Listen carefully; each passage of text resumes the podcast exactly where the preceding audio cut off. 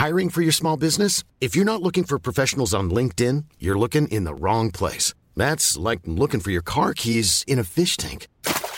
LinkedIn helps you hire professionals you can't find anywhere else, even those who aren't actively searching for a new job but might be open to the perfect role. In a given month, over 70% of LinkedIn users don't even visit other leading job sites. So start looking in the right place. With LinkedIn, you can hire professionals like a professional. Post your free job on linkedin.com slash people today.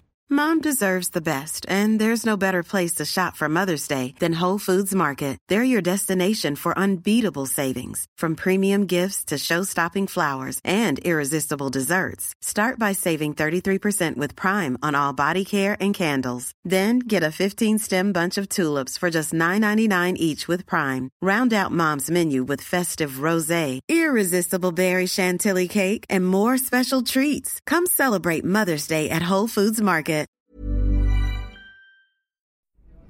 Herzlich willkommen bei Pool Artists.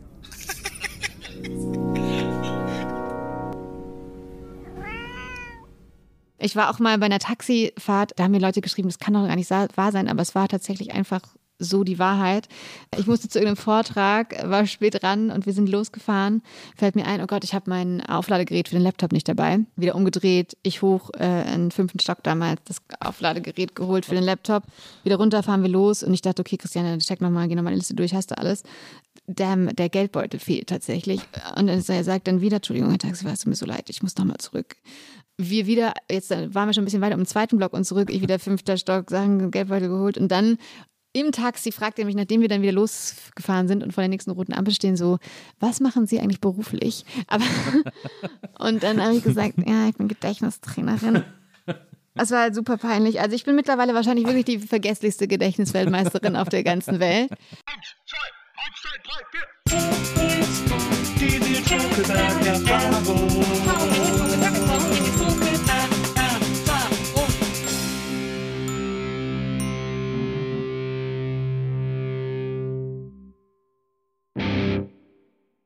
Hallo, liebe NBE-ZuhörerInnen, herzlich willkommen zu einer neuen Folge der Nils Bokelberg-Erfahrung.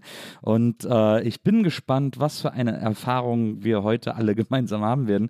Denn bei mir ist eine Frau, sie ist äh, Moderatorin, ähm, sie ist Autorin ähm, und sie ist äh, demnächst auch Schauspielerin. Eigentlich ist sie jetzt schon Schauspielerin. Das äh, kommt nur darauf an, dass sie da mehr zu tun kriegt.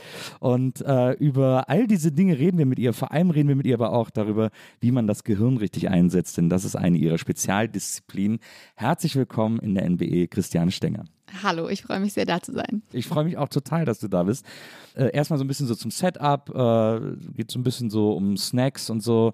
Wir haben dir äh, einen, wir stellen unseren Gästen immer Fotos hin von Leuten, die sie vielleicht irgendwie äh, inspiriert haben oder die für sie wichtig waren. Ja.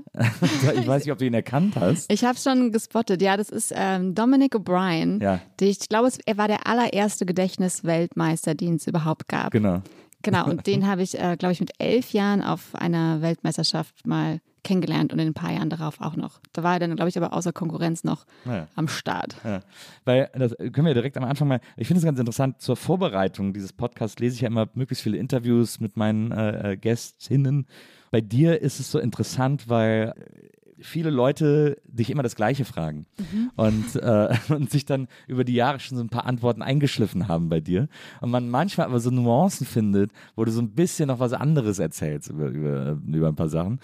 Und, aber ich kann mir wirklich vorstellen, und ich kenne das ja selber auch zum Beispiel aus der, aus der Zeit, als ich bei Viva war oder so, dass man irgendwann die Geschichten so oft erzählt hat, dass man gar nicht mehr anders kann, als sie immer gleich zu erzählen. Weil die einfach so automatisch aus einem raussprudeln. Da triffst du voll den Punkt. Also das hat natürlich was Gutes, weil ich quasi während Interviews gar nicht mehr nachdenken muss. So, kann da nebenbei so irgendwie, keine Ahnung, Wäsche aufhängen. Nein, so ist es nicht. Aber natürlich, klar, ähm, meine Gehirnzellen haben sich da schon ihren super äh, angenehmen, bequemen Weg gesucht und den spulen sie halt immer wieder ab. Aber deswegen freue ich mich natürlich selber auch oft, wenn ich dann doch mal andere Fragen gestellt bekomme oder dann selber in der Geschichte irgendwie was Neues entdecke. Ja, du hast ja auch, es ist ja etwas, ich finde, ein, äh, ein, amüsanterweise gibt es ein großes Leitmotiv, das sich durch alle deine Interviews äh, zieht.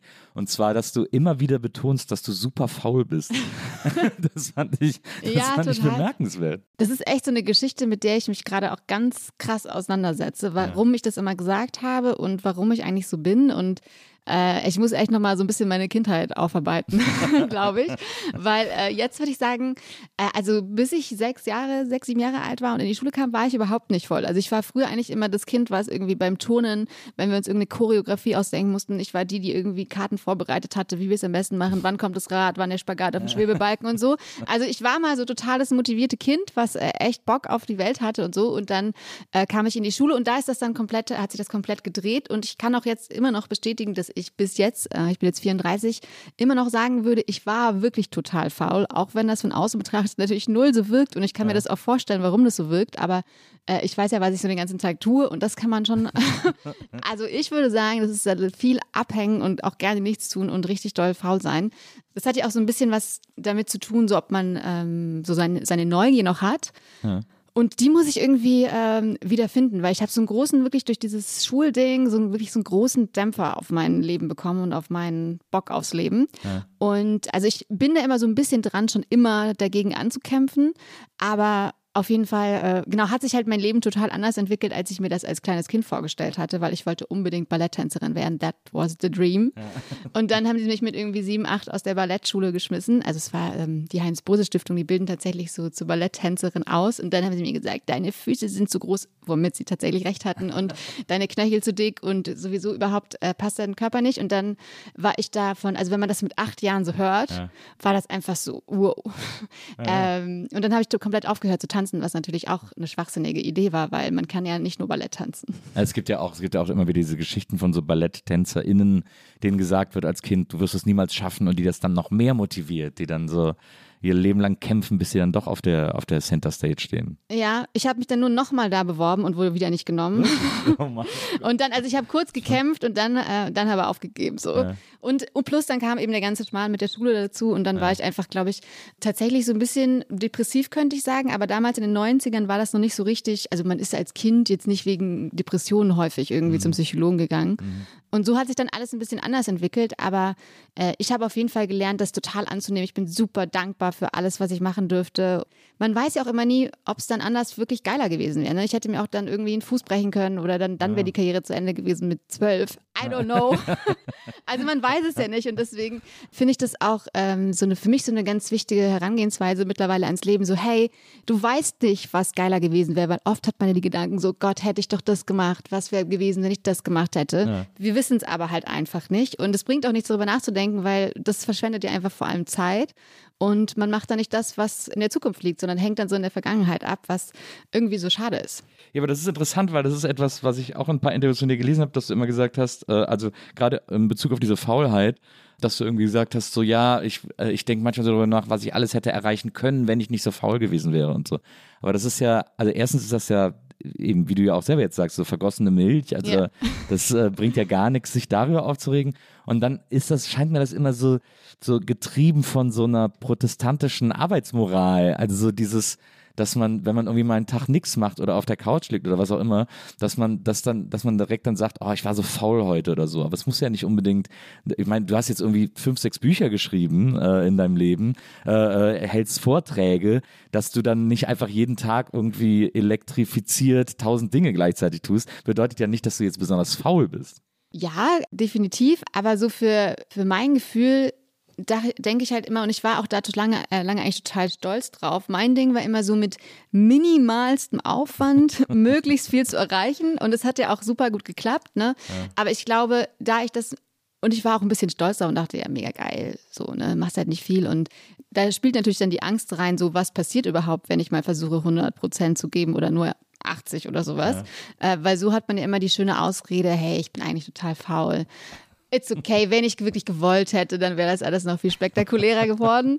Aber hey, lass mal low machen, so ungefähr. Und das nervt mich halt, also, und ich bin halt gelangweilt davon, dass ich das früher einfach auch dann so okay fand und eigentlich auch ein bisschen cool und ist ganz entspannt, mach mal, mach mal easy. Aber eigentlich ist es ja nur eine wunderschöne Ausrede, um zu sagen, man hat äh, nicht richtig was riskiert und ist dabei nicht richtig auf die Fresse geflogen, so. Ja. Also das ist eher das Gefühl, Und das habe ich auch äh, in meinem neuen Buch darüber geschrieben. Oder da ist es mir eigentlich klar geworden, denn es gibt eine Psychologin, eine amerikanische Carol Drake, und die hat über Selbstbild geforscht. Mhm. Und es gibt, äh, sie meint, es gibt Menschen mit einem dynamischen Selbstbild und mit einem statischen Selbstbild. Und äh, alle Kinder quasi kommen mit einem dynamischen Selbstbild auf die Welt. Das heißt, wenn du als Kind auf die Welt kommst, hast du erstmal Bock, die Welt zu entdecken. Also, und du denkst dir auch nicht, wenn du jetzt irgendwie dreimal beim Laufen lernen hingefallen bist, oh Gott, ich bin zu schlecht dafür, ich bin nicht gut genug, ich kann nicht laufen lernen ja. und lässt es, sondern du hast erstmal Bock, das auszutesten und fällst hin und stehst wieder auf. Oder mit äh, Sprechen lernen sagt man auch nicht, wenn man nicht sofort und richtig toll aussprechen kann, dass man es dann einfach lässt. Genau, manche Kinder haben Glück und behalten das, mhm. dieses dynamische Selbstbild und denken, ach cool, wenn ich was nicht kann, mega cool, ist ja eine Chance, besser zu werden und ich habe Freude daran und ich will, gerade wenn ich irgendwas ähm, erreichen möchte, was mir nicht so leicht fällt, dann habe ich erst richtig Lust, es zu erreichen. Ja. Und dann gibt es Menschen mit äh, statischem Selbstbild, wo ich mich auf jeden Fall dazu zählen würde, bis jetzt, weil man kann das Gott sei Dank auch ändern die eben alles, also mir jegliches Scheitern oder jeglichen Misserfolg immer vermeiden wollen, ja. weil das ja dann, ähm, weil das sie in ihrem Selbstbild dann auseinanderbringen würde, genau. Und deswegen geht man vor allem dahin, wo es halt so leicht ist und gut ist und alles andere, wo man jetzt nicht äh, also man erwartet tatsächlich auch, dass man, äh, wenn man was Neues anfängt, dass man eben sofort gut ist. Und wenn das nicht so ist, dann lässt man es lieber sein. Und das führt natürlich dazu, dass man natürlich dann klar in Richtung geht, wo es einfach ist und okay ist, aber eben auch sehr schnell, wenn es irgendwie nicht sofort klappt, es dann sein lässt. Also zum Beispiel so ein Beispiel ist, wenn man jetzt eigentlich mit einem statischen Selbst Selbstbild gerne einen Roman schreiben würde ja. und würde den dann schreiben und dann würde eine Freundin oder irgendjemand sagen, ah, das ist aber noch nicht so gut, dann würde man quasi komplett scheitern und es eben, deswegen probiert man es gar nicht, weil das ja zeigen würde, man ist nicht das krasse Naturtalent, mhm. was für das man sich vielleicht irgendwie am liebsten gehalten hat. Und das finde ich total spannend, aber dass man um das Wissen darum, eben wie man mit irgendwie Möglichkeiten des Scheiterns oder Misserfolgen umgeht, da ein bisschen mehr über sich selbst erfahren kann. Und wenn man darum weiß, dass es eben dieses statische Selbstbild gibt, kann man auch sich so ein bisschen reflektieren und dann wieder zurück zum Dynamischen finden. Man, ich bin dabei. Ja, sehr gut, sehr gut. Ich habe auch oft das Gefühl, dass viele Menschen so eine Tendenz dazu haben, auch lieber zu scheitern oder nicht lieber zu scheitern. Keiner will scheitern, aber so, also ich kenne das auch von mir und da spielen so verschiedene Sachen, glaube ich, mit rein. Also einmal äh, haben wir gerade in den Medienberufen und so haben wir haben wahnsinnig viele so ein Imposter-Syndrom. Mhm. Also dass man irgendwie denkt, ich mache hier eine Arbeit, die ist einfach ausgedacht und ja. ich weiß gar nicht, ob ich die gut kann. Ich mache die jetzt einfach, hoffe, das fällt keinem auf und so. Ähm, und das geht ja oft einher, auch mit so einem, mit so einer Angst vorm Scheitern, aber gleichzeitig auch so einem, weil wenn man scheitert, kann man so gut sagen, so, ja, siehst du, habe ich dir doch gesagt. Äh, äh da habe ich dir doch gesagt, dass das nicht klappen kann und so.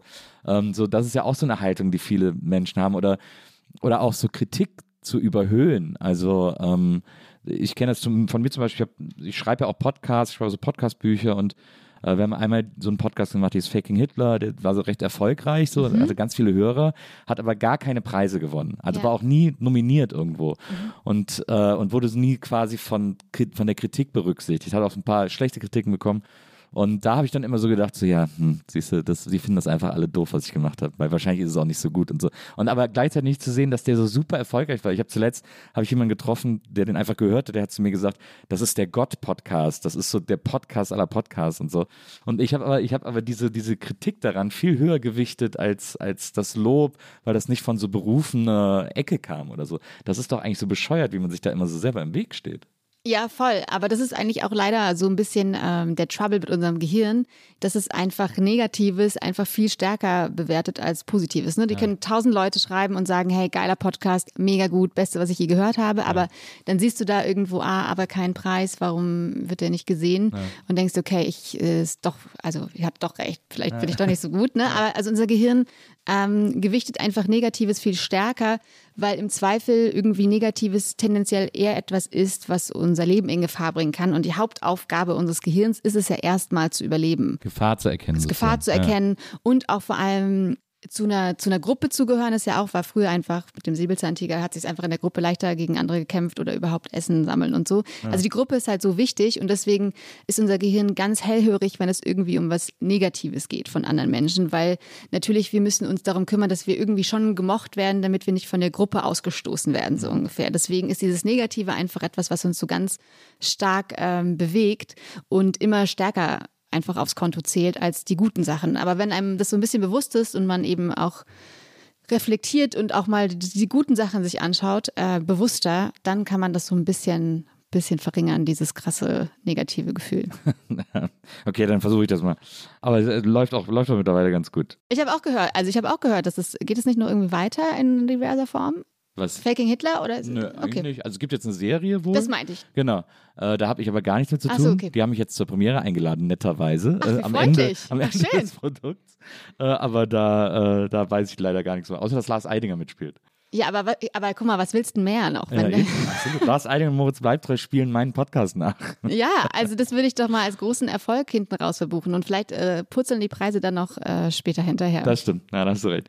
Äh, Jetzt haben wir auch gerade eben kurz über deine, über deine Schulzeit gesprochen. Ich will auch gar nicht so äh, äh, detailliert drauf eingehen, weil äh, die Geschichte hast du ja wirklich schon eine Quadrillion mal erzählt. Äh, das in der Schule wurde dann irgendwann entdeckt, dass du nicht so richtig, du hast nicht so richtig Bock gehabt und dann hast du erst gedacht, du wärst krank, verschiedene Krankheiten. Und dann hat der Arzt gesagt, wir gehen jetzt zum Psychologen und der hat dann einen IQ von 145 äh, bei dir festgestellt. Und dann war klar, und das ist ja auch so eine bekannte äh, Sache eigentlich, dass äh, so hochbegabte äh, Kinder sich äh, einfach in der Schule schlecht werden, weil sie sich langweilen, weil sie irgendwie nicht, nicht so richtig gefördert werden. Und dann hast du eine Klasse übersprungen in der Grundschule, weil du einen Vortrag über Kathedralen gehalten hast. Boah, krass, wie gut du informiert bist.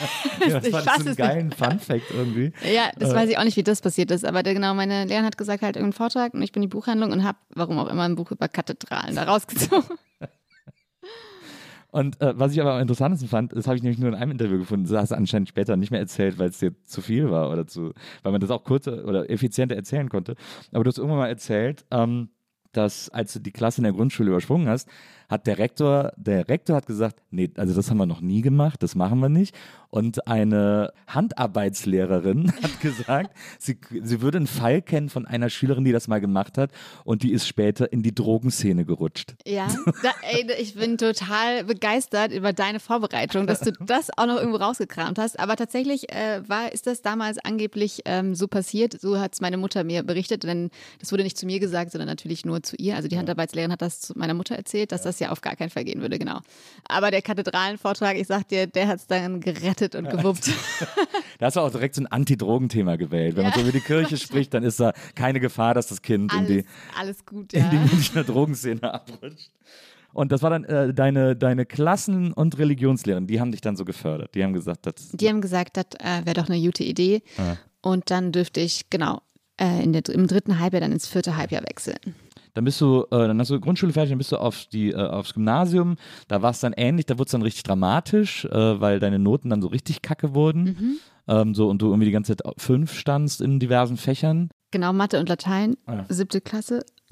Komisch, ich auch, aber bei mir hat niemand Hochbegabung festgestellt. Ja, das Ding mit der Hochbegabung, ich möchte das jetzt auch nochmal kurz, äh, doch nochmal kurz äh, aufrollen, wenn mir das super wichtig ist. Also natürlich, es gibt hochbegabte Kinder und ich glaube aber natürlich, dass in jedem irgendein Talent ist und hochbegabte Kinder werden natürlich eben so bezeichnet, weil sie in einem IQ-Test eben in diesen gewissen Aufgaben sehr gut abschneiden. Ähm, der Erfinder des IQ-Tests wollte aber nicht eigentlich irgendwie hochbegabte Kinder rausfischen, sondern er wollte eigentlich hatte man damit beabsichtigt, rauszufinden, warum es Kindern, die nicht gut in der Schule sind, geht, nicht so gut geht, um die dann zu fördern. Also es war jetzt nicht so gedacht, um vor allem nicht auch, Also dass es so als genau oder als feststehenden Begriff äh, zu finden. Und deswegen äh, glaube ich, würde ich es gar nicht so diese Probleme von Hochbegabung in der Schule nur thematisieren. Die gibt es ja auch. Aber es gibt ja super viele Kinder, die Schwierigkeiten in der Schule Mhm. haben, weil es eben im Moment nicht überall so ein richtig cooler Ort ist, wo deine Neugier gefördert wird. Und Absolut. deswegen man ich glaube, wenn wir könnten das Thema auch mit Hochbegabung in der Schule besser lösen, wenn wir wirklich alle im Blick haben und schauen eben, wie können wir die Kinder individueller fördern. Mhm. Oder es muss ja auch nur mal gefühlt, dachte ich mal so, wenn es in, nicht nur ein Elternlehrergespräch geben würde, sondern auch mal ein Kinderlehrergespräch, wo der Lehrer sagt, hey, ich glaube, dass du das besser machen kannst. Hier ist eine 5. Was können wir tun, dass es Mhm. beim nächsten Mal eine 4 ist oder eine 3? Ne? Also es gibt dieses individuelle, so dass jemand sagt, ich glaube an dich, passiert ja nur durch Zufall mal irgendwie, dass man irgendwie einen Lehrer erwischt, der richtig Bock hat, äh, Kinder zu motivieren und eben das Lernen irgendwie spaßig zu gestalten. Genau, und ich bin einfach damals mit der Schule überhaupt nicht klargekommen. Gar nicht, weil es jetzt nur so langweilig war. Also natürlich versteht man vieles schnell und hat dann keinen Bock mehr und guckt aus dem Fenster. Aber äh, es ist so ein grundsätzliches Problem, glaube ich, für viele, viele, viele SchülerInnen heute immer noch. Aber für mich war es also nicht so, dass ich alles super schnell verstanden habe. Und das ist ja auch, glaube ich, ein Fehler gewesen, wenn man so einem sieben- oder achtjährigen Mädchen sagt, übrigens, du bist 145, so schlau sind nur ein Prozent der Bevö- Bevölkerung. Dann dachte ich mir auch so, ja, ganz geil, Füße hoch und ich kann jetzt den ganzen Nachmittag Serien gucken. Das war so meine, äh, mein, mein Schluss daraus. Genau, also es hat natürlich auch ganz, ähm, ganz viel mit dem Umfeld zu tun. Und ich war auf dem humanistischen Gymnasium und ich fand es einfach super uncool. Ja, du hast ja auch, äh, du hast ja auch gesagt, dass du, äh, dass, dass du ein bisschen Angst hattest, dass du jetzt so der Freak bist, sozusagen. Also du wolltest gar nicht was Besonderes sein, sondern wolltest eigentlich so sein wie alle anderen auch. Ja, voll. Deswegen, also das ist ja irgendwie, heute wollen immer alle ganz besonders und außergewöhnlich sein. und als äh, Kind, also und ich würde, finde, würde es jetzt auch unterstreichen, dass es was Cooles ist, besonders Ja, zu sein. Aber als Kind, weil es mir eben so dermaßen schlecht ging dann ab der zweiten Klasse, war das dann zumindest eine Lösung dafür, warum ich mich so unfassbar scheiße und traurig gefühlt habe. Ne? Das war zumindest okay, weil du bist hochbegabt. Aber trotzdem bin ich sehr, sehr traurig geblieben und wollte dann eben möglichst normal sein, weil ich dachte, geil, die anderen Kinder, die sind, sehen irgendwie glücklicher aus als ich. Und ich hatte ja auch Freunde und habe mit denen gespielt, aber es war immer so, ich war immer so gefühlt so super einsam, obwohl ich unter Menschen war, also unter Freunden und so. Und das fand ich halt, deswegen fand ich das so, oh, ich woll- wollte einfach ganz normal sein, damit ich einfach keine Probleme habe. Das war so mein Wunsch. Und deswegen dann auch noch, äh, dann noch Gedächtnistraining zu machen und dann irgendwie noch Junioren-Gedächtnisweltmeisterin zu werden, wo man dann für immer und ewig den Stempel drauf hat, dass man nicht so richtig bescheuert und dumm sein kann, äh, war dann wieder so erstmal so eine, eigentlich ein Schutzschild zu sagen, ey, ja, eigentlich muss ich auch nichts machen, weil es ist, es ist nach außen hin hört sich das schon ganz gut an. Chill mal ein bisschen ab. Aber dann, ich meine, die Gefahr oder die Sorge war doch dann wahrscheinlich, dass du irgendwie einfach so dann halt der Nerd bist in der, in der Schule oder in der Klasse. Ja, also erstmal, also ich selber hatte überhaupt null Interesse daran, gute Noten zu schreiben. Ich weiß auch nicht, warum es war keine, es war nichts, was mich irgendwie interessiert hat. Plus, natürlich fand ich die, die Nerd sozusagen auch irgendwie ein bisschen, ja, uncool. Es war schon wichtig, auch cool zu, äh, zu sein. Und das ist ja eigentlich auch ein totaler Schwachsinn, dass es irgendwie in der Gesellschaft oder unter Kids irgendwie, ich glaube, hoffentlich ist es auch gerade dabei, sich so ein bisschen zu ändern, dass es total super ist, auch gut zu sein und Dinge zu wissen und Dinge reflektieren zu können. Genau, aber ich wollte auf jeden Fall nicht dann nochmal die krassere Außenseiterposition haben, weil ich ja schon jünger war, weil ich eine Klasse übersprungen hatte und dann auch noch gut sein. Und es war vor allem, ich wollte immer nie ins Klischee passen. Ich dachte so, Gott, wenn ich jetzt auch noch gut in der Schule bin, dann ist es ja so, wie es quasi sein soll, in Anführungszeichen, oder so wie alle denken.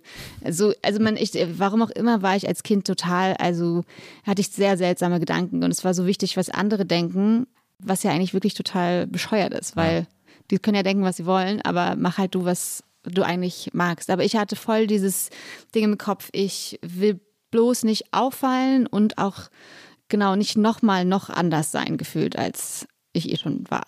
Ja. Naja, ich glaube, als Schüler in, in dem Alter ist das gar nicht so einfach, sich so einer, diesem, diesem Coolness-Zwang zu entziehen. Also, äh, ich glaube, wenn man jung ist, dann ist, ist wahrscheinlich ist das auch, muss man durch sowas erst lernen, wie egal das ist. Also, indem man da, indem man da versucht zu bestehen, sozusagen. Ja, das kann man, voll. kann man, glaube ich, als Schüler nicht so abstrahieren, Ja, dass, das, also dass das unwichtig ist. Ja, gar nicht. Und außerdem, ich finde es ja heute die armen gefühlt nie, oder wenn man heute, ich würde heute ungern nochmal SchülerInnen oder Jugendliche sein mit den Boah, sozialen. Netzwerken Ja. Mhm. auch. Ich finde, das ist nochmal härter, weil man dann auch irgendwie noch quasi durch Zahlen irgendwie bewertet wird oder was für schlimme Dinge und Mobbing da passieren. Also das finde ich total wirklich bemerkenswert, wenn man, wenn man ähm, da einigermaßen gut durchkommt. Und da müsste man auch nochmal schauen, wie man Kinder eben da besser darauf vorbereitet und dass es irgendwie halt nicht darum geht, der Coolste zu sein oder viele Ich Follower also zu wenn haben. wenn es zu meiner Zeit schon YouTube und so gegeben hätte, dann gäbe es heute die schlimmsten Videos von mir online. Das ist ja wirklich, ich bin so glücklich, dass das damals diese Möglichkeit nicht gab. Irgendwie. Ich habe ich hab eine Tochter, die ist jetzt 20, also sie, die ist schon mit diesem ganzen Gedöns aufgewachsen und da ist man oft, ist man relativ machtlos als Elternteil, Ja. weil viele Dinge einfach dazugehören. Ich habe dann so ein paar Regeln aufgestellt, also sie wollte immer Germany's Next Topmodel gucken und ich habe das nur erlaubt, wenn wir dabei Pizza essen, damit wenigstens irgendwie so äh, da nicht so der Hungerhaken äh, überhand nimmt und so. so. Solche Sachen kann man dann machen, aber ich glaube, ähm, gegen diese, diese neue Form von Bewertung, die das ja ist, irgendwie, die muss man irgendwie hinnehmen, aber nicht, nicht tatenlos. Aber da kann, kann man ja drüber reden und kann man ja auch irgendwie zeigen, wie man damit umgehen kann, aber man kann es, glaube ich, nicht so verbannen oder so oder sagen so, Nee, das, kriegst das, erst mit 16 ein Handy oder so ein Scheiß. nee, nee, ich glaube, das äh, macht es schlimmer. Also mit dem Pizzaessen ist, glaube ich, eine ganz gute Sache oder dass man Sachen gemeinsam anguckt und dann drüber spricht. Aber ich wollte wegen Germany's Next Topmodel auch kurz mal Model werden damals. Es war wirklich irre. oh Und, und wie lange hat das angehalten? Äh, Gott sei Dank nicht so lang. Okay. Also ich bin dann zweimal über irgendeinen Laufsteg gelaufen und dachte ich mir, okay, that's it. relativ, so relativ leicht zu erfassende Aufgabe. Ja.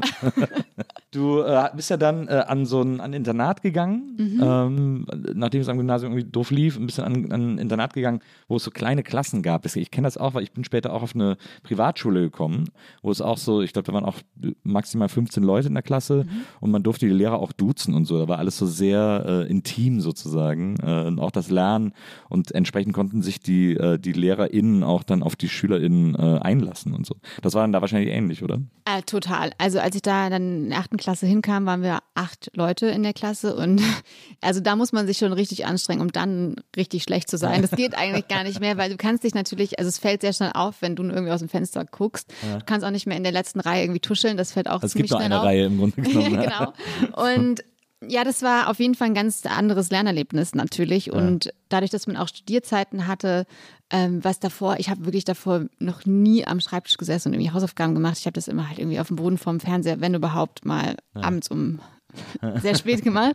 Das war auf jeden Fall dann eine neue Lernerfahrung, überhaupt so zwangsweise so ein bisschen Disziplin zu entwickeln, weil es einfach eine Studierzeit gab, wo man dann irgendwo sitzen musste und dann hast du halt da die Hausaufgaben gemacht und das hat äh, Großes verändert und natürlich genau die Lehrer, man hatte eben ein anderes Verhältnis davor, hatte man das Gefühl, der Lehrer nimmt einen dran, wenn man so aussieht, als ob man jetzt die Vokabel nicht gelernt hätte. Und da war es eben so, genau wie du schon sagst, es war so ein eher, nee, nicht so freundschaftliches Verhältnis, aber so man wusste, dass die LehrerInnen möchten, dass man halt gut ist. Und das war wichtig, irgendwie Kindern oder SchülerInnen ähm, zu helfen oder die zu unterstützen, genau. Deswegen ähm, ging es da dann auf einmal auch ganz leicht. Aber also abgesehen davon, dass du ja wahrscheinlich dann die Jüngste äh, in der Klasse gewesen bist, Mhm. weil du ja eh schon Klassen übersprungen hast. Wie ist das denn etwas, was, wo ich mich als Kind auch äh, oder als Jugendlicher auch lange drüber nachgedacht habe, äh, kam für meine Eltern nie so richtig in Frage, aber trotzdem habe ich mir ganz oft die Frage gestellt, wie ist das denn im Internat? Wie ist es denn in der Schule zu wohnen? Also ich bin ja quasi dann mit zwölf äh, von zu Hause ausgezogen. Also mit zwölf bis 16 war ich da und ich fand es am Anfang wirklich richtig ätzend. Einfach weil ich nach Hause wollte und wir sind da super ähm, selten nach Hause gefahren. Also später nach dem ersten Jahr wirklich nur alle sechs Wochen zu den Ferien immer, weil sich es gar nicht gelohnt hat. Also es ist dann schon irgendwie krass, dass man einfach dann so schnell weg ist von zu Hause.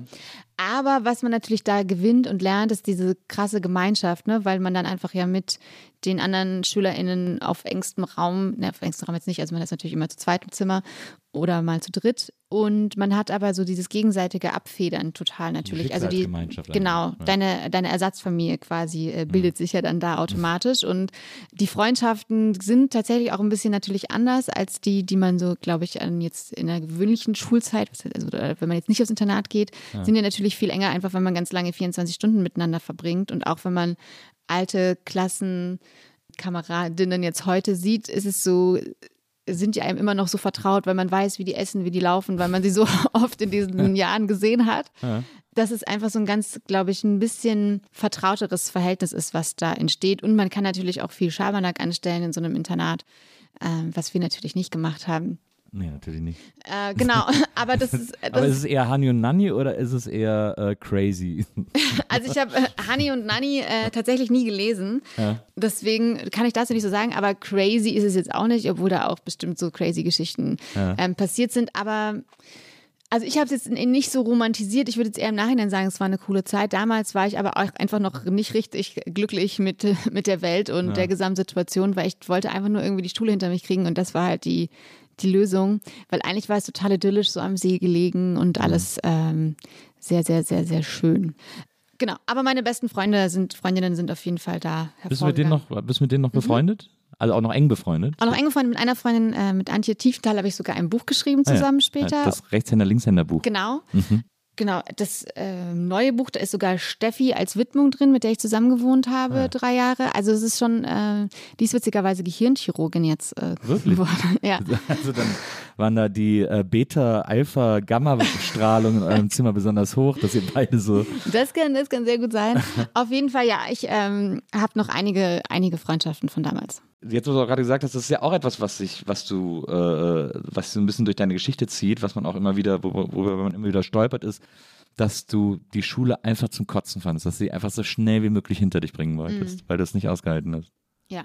Das finde ich faszinierend, aber wirklich aus, aus so verschiedenen, also ich meine jetzt, du hast ja gerade eben auch schon mal angesprochen, dass bei Kindern wurde das so selten diagnostiziert, aber dass es wirklich fast so ein bisschen depressive äh, ja, Episoden waren oder, oder, oder, oder so, so, depressive Gefühle auf jeden Fall. Komplett. Also ich habe das alles super überspielt, weil ich, äh, genau, ich habe halt immer so getan, als ob alles super wäre und happy wäre, weil ich es auch gut fand.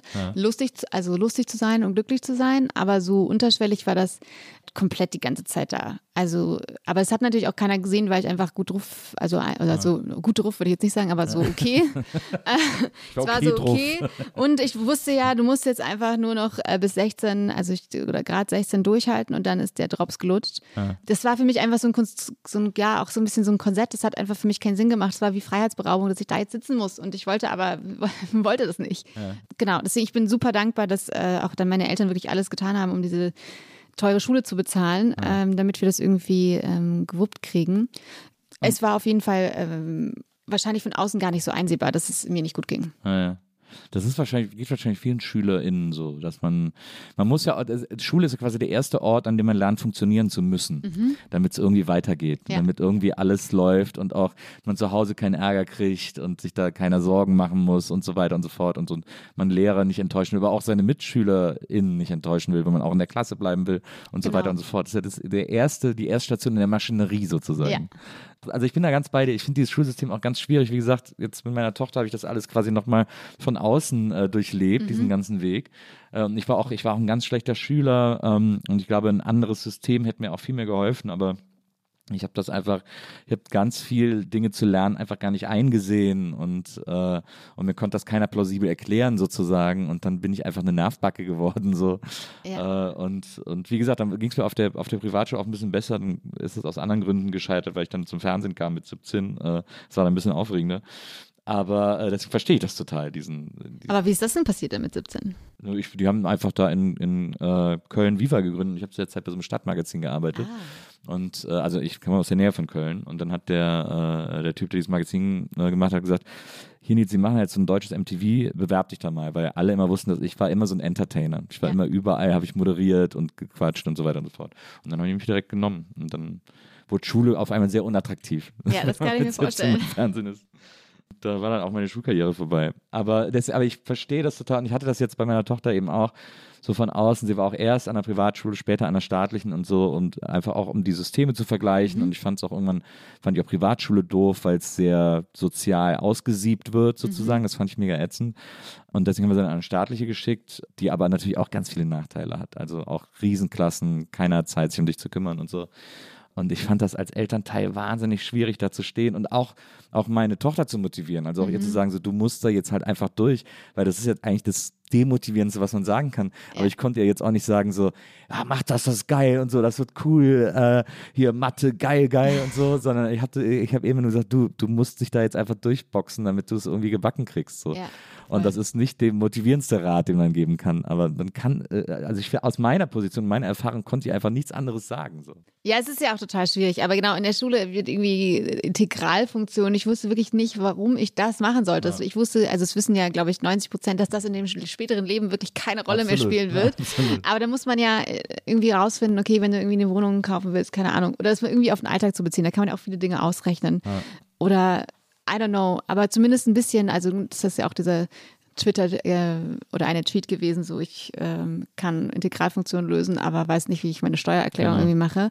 genau. also es ist ein- wäre einfach wahrscheinlich irgendwie ein bisschen attraktiver, wenn es einfach auch so ein bisschen mehr am Leben dran ist. Aber es gibt ja auch schon voll viele tolle Schulen und viele Lehrerinnen, Klar. die sich wahnsinnig engagieren und ich äh, bin ganz guter Dinge, dass äh, die Digitalisierung da vielleicht auch ein bisschen was ändern kann, weil man dann ja tatsächlich auch im individuelleren Fortschritt vorgehen kann. Also ich bin ähm, ein bisschen, ein klein bisschen hoffnungsvoll. Ja, das bin ich auch. Das, das bin ich immer. Sonst, äh, sonst würde ich wahnsinnig werden. Aber, aber ja, ich, ich, ich, ich sehe das ähnlich. Also ich glaube auch, dass es Möglichkeiten gibt. Also es ist ja auch immer, es ist ja wirklich immer eine Frage äh, der Lehrerin oder des Lehrers. Also ich hatte in der Grundschule eine Lehrerin, äh, in der dritten und vierten, die so auf mich abgefahren ist, wo so eine Verbindung bestand, dass die mich so gezielt gefördert hat, was mir total genützt hat. Also die hat so, äh, es gab keine Theatergruppe mehr und ich wollte Theater spielen und sie hat irgendwas in mir gesehen, hat sie deswegen die Theatergruppe wieder äh, belebt ähm, äh, damit, und mir dann quasi andauernd die Hauptrollen gegeben, weil sie da irgendwas in mir gesehen hat sozusagen. Richtig, richtig gut. Naja, ja, und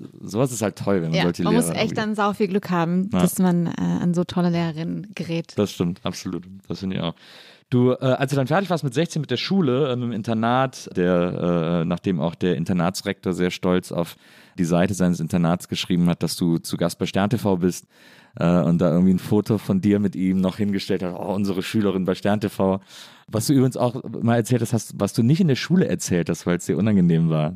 Ja, das war noch, genau, und das war, mein erster Stern-TV-Auftritt war, glaube ich, so fünfte, sechste Klasse. Da Ja. habe ich das niemandem erzählt, Ja. weil es mir super unangenehm war. Also einfach so genau. Aber wieder auch, weil ich eben nicht auffallen wollte oder besonders sein wollte. Ne?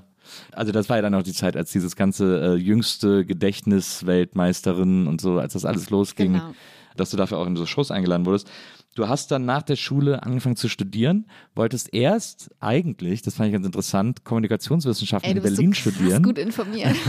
aber bist dann nach München gegangen, hast POVI, also Politikwissenschaft Ja. studiert, weil deine Mutter so gerne wollte, dass du wieder nach München kommst. Genau, also eigentlich wollte ich auch Viva-Moderatorin nach der Schule werden, aber irgendwie ist das, äh, hat das nicht geklappt. Ich glaube nur, weil meine Freundin sich äh, auch kein, nicht ein Bewerbungsvideo drehen wollte und wir mal gesagt haben, wir machen das zusammen.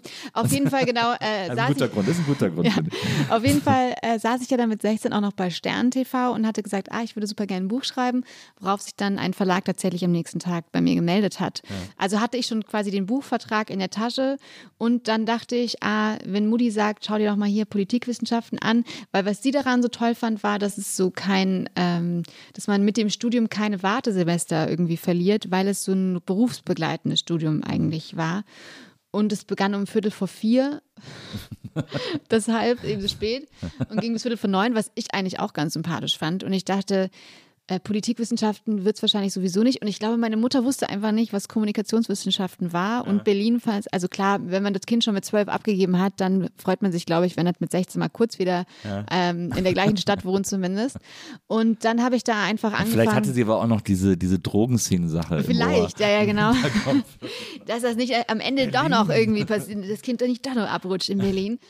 Genau, und dann ist es halt Politikwissenschaften geworden. Ich wusste aber eigentlich von Anfang an, dass ich das auf gar keinen Fall zu Ende mache, dass es auf jeden Fall nicht der Weg ist, sondern einfach nur, damit man studiert und auch krankversichert ist und, und ich ja auch noch irgendwas zu tun haben musste den ganzen Tag, weil ich ja ein äh, Buch schreiben musste und meine ganzen Freunde in, in München waren ja alle noch in der Schule. Ne? Ich war ja 16 und selbst ich hatte noch andere Freunde von früher, die mussten ja alle noch zur Schule gehen. Deswegen dachte ich, so ein bisschen was zu tun ist ja gar nicht so schlecht und dann am Viertel vor vier vielleicht mal so in die Uni gucken, sehr, sehr gut.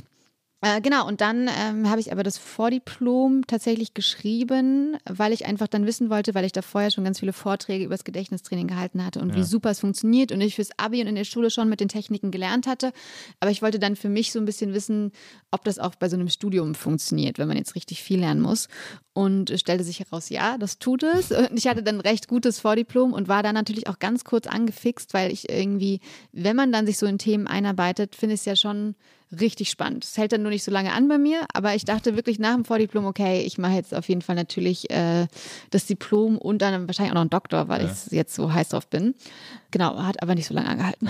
also Diplom habe ich dann noch gemacht.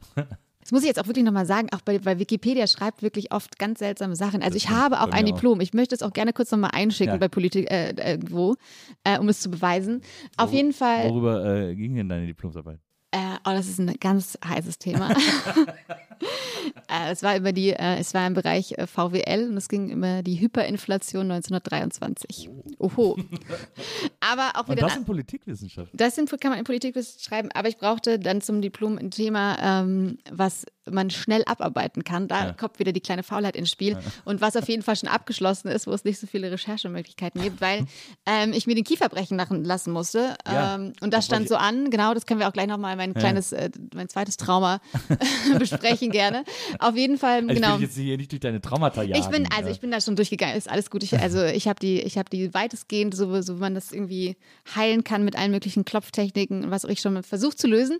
Auf jeden Fall, genau, muss es auf jeden Fall schnell gehen, weil ich davor noch operiert wurde und ich wusste, ich musste, hab hinten raus dann eigentlich nur noch zwei, drei Monate Zeit, diese Arbeit zu schreiben. Und deswegen musste es schnell gehen. Und dann wollte ich danach noch kurz meinen Doktor machen über Social Business eigentlich schreiben, weil ich das ganz spannend fand. Ich dachte irgendwie doch, dass das noch die Welt retten kann. Aber dann bin ich irgendwie wieder, wieder anders abgewogen. Turns out. Spoiler Alert, äh, äh, nicht so gut funktioniert. Hat noch nicht so richtig geklappt. Aber ähm, also Hyperinflation 1923, das ist dann so Weimarer Republik. Weimarer Republik, Ja. genau. Da äh, nach der Kriegswirtschaft äh, mussten die, äh, haben die einfach ganz viel Kohle gedruckt und es gibt da so ganz viele volkswirtschaftliche Theorien, in denen ich mich damals wahnsinnig gut auskannte. Und Ja, man kann ja ähm, immer am Flohmarkt kann man ja immer diese alten Geldscheine kaufen, so Genau, eine Milliarde Million, ja. D-Mark und so. voll. Darum, darum ging's. Ja, na, verstehe. Ähm, sehr interessant auf jeden Fall. Warum das nicht? war, war auch voll spannend. Ja, ja glaube ich. Wie du sagst, das ist ja ein abgeschlossenes Thema sozusagen, abgeschlossen recherchiert, da kann man ja irgendwie gut, äh, kann man ja gut reingehen und da irgendwie was, was draus äh, schreiben. Voll. Es gab auch jetzt nicht so viel Material dazu, was ich geliebt habe. ähm, genau, das ging, ging dann recht gut. Also genau, dann können wir jetzt mal, weil wir es jetzt sowieso gerade äh, in der Gegend waren, äh, können wir darüber mal, weil das habe ich auch äh, mit großem Erstaunen gelesen, äh, dass du dir das Gesicht hast brechen lassen müssen äh, und dann eine, ein Jahr lang nur im Grunde genommen Suppe und Brei essen konntest, weil du wegen Arthrose hast du irgendwas. Ja, es tut mir jetzt so leid, dass wir auch, äh, dass wir so Krankheitsthemen besprechen müssen. Nö, das und ich macht ja weiß gar auch nicht, aber ich finde das so faszinierend. Also ich meine, Ja, und es hat tatsächlich auch, also um jetzt auch meine Geschichte für mich selber zu verstehen, ist es so ein wichtiger Punkt, weil, also mit 16, als ich jetzt endlich meine Freiheit hatte und Ja. aus dieser, äh, aus Aus diesem Schulsystem. Ja. ausgebrochen bin und Ja. fertig war, dann hat man genau wirklich da festgestellt, weil eigentlich hatte ich da schon einen Plan, ich will unbedingt auf eine staatliche Schauspielschule, weil das ja mein Traum war auch noch wolltest du? Falkenberg oder Ernst Busch. Ja. Ich habe schon Gesangsunterricht genommen. Falkenberg ist äh, München, ne? Falkenberg ist Genau. München, genau. Ernst Busch, Busch ist in Berlin. Berlin. Genau, und ich habe schon Gesangsunterricht genommen, ähm, weil ich wusste, dass man vorsingen muss, weil ich die Spielwütigen den Film gesehen hatte. Ah, ja. Und oh ja, ganz toller Film. riesenguter, toller, großartiger Film. Und es war, äh, ich bin da dreimal reingegangen, um, äh, weil ich so fasziniert war und wusste, okay, das ist es jetzt, das ist es. Und dann wurde irgendwie wirklich ähm, ein, zwei Monate später dieses Arthrose in meinem Kieferchen gefunden, weil, und auch nur durch Zufall, weil ich irgendwie beim Arzt war, der so im Gelenkspezialist ist und meinte so, "Mm, da würde ich mal, Frau Stenger, müssen wir uns mal ins MRT uns das angucken, was da los ist. Und dann hat die MRT-Frau auch direkt danach, kriegt man ja eigentlich nur die Unterlagen so mit und sie meinte dann aber zu mir, wie alt sind Sie? Ich so 16. Und so, also Sie haben also fortgeschrittene Arthrose, das sieht aus wie von einer 70-Jährigen mit fortgeschrittener Arthrose, was ist denn da los? Und ich wusste gar nicht, was Arthrose ist und es war, okay. Und dann wieder zu meinem Arzt und dann meinte der, ja, ah, ja, also das ist halt äh, schwere Arthrose im Kiefer und ich habe aber ja nichts gemerkt, außer dass ich... Ähm, mir aufgefallen ist, dass ich so ungern harte Sachen gekaut habe, so Möhrchen und so. Es tut mir jetzt leid, das ist so banal. Auf jeden Fall, ähm. Das ist ähm, mega interessant. auf jeden Fall musste ich dann, war dann so die Ansage, gar kein Problem, Christiane, wir kriegen das hin mit der Arthrose. Du musst ein Jahr jetzt so 24 Stunden so eine Schiene tragen, so eine durchsichtige Aufbissschiene. Also vielleicht kennt man diese äh, Knirschschienen, die man nachts tragen muss. Ich hatte so eine Schiene mit so Aufsätzen, die ich halt äh, 24 Stunden tragen musste. Was auch dann, ich dachte, ein Hindernis ist, wenn man sich bei Viva bewerben möchte oder auch bei der. Schauspielschule, dachte ich erstmal, war das für mich so ein Hindernis. Und äh, dann meinte auch noch mein Zahnarzt, ja, also vor allem mit diesem Gelenk, also Sprecherberuf wirklich auf gar keinen Fall. Ich habe so viele Sprecher hier, die Gelenksprobleme haben und sie sind es jetzt schon bei ihnen kaputt. Das ist auf jeden Fall nichts, was sie machen sollten. Und dann, ähm, genau, habe ich da auch irgendwie, dann dachte ich, ja, okay, dann halt äh, nicht für mich, da soll es halt nicht so sein. Und nebenbei entwickelte sich auch dieses Sprechertraining und es war auch irgendwie immer auch bei diesen, also ich habe immer Veranstaltungen gesprochen und danach wird man ja auch oft zum Essen irgendwie eingeladen. Und ich musste ja aber immer diese Schiene tragen. Also die, es ging dann nicht nur ein Jahr, sondern irgendwie sechs Jahre. Und es war dann immer so unangenehm, weil ich die natürlich dann zum Vortrag rausgenommen habe. Und danach konnte ich sie aber nicht wieder reintun zum Essen. Und dann musste ich immer nur, ja, ich esse nur Suppe und so musste ich immer so. Alle dachten wahrscheinlich, ich habe irgendeine Essstörung, weil ich immer nur gesagt habe, nee, ich möchte nichts essen, nur Suppe, weil ich da halt nicht kauen dürfte, selbst mit dieser Schiene nicht. Ich also auf jeden Fall dann. Hast Äh, du sechs Jahre getragen? ja, mit 16 ging es los und mit, äh, genau, mit 22 habe ich dann eine feste Zahnspange noch bekommen, ein Jahr. Also so richtig so eine schön, ne? Schneekettenzahnspange. Hatte ich auch mal.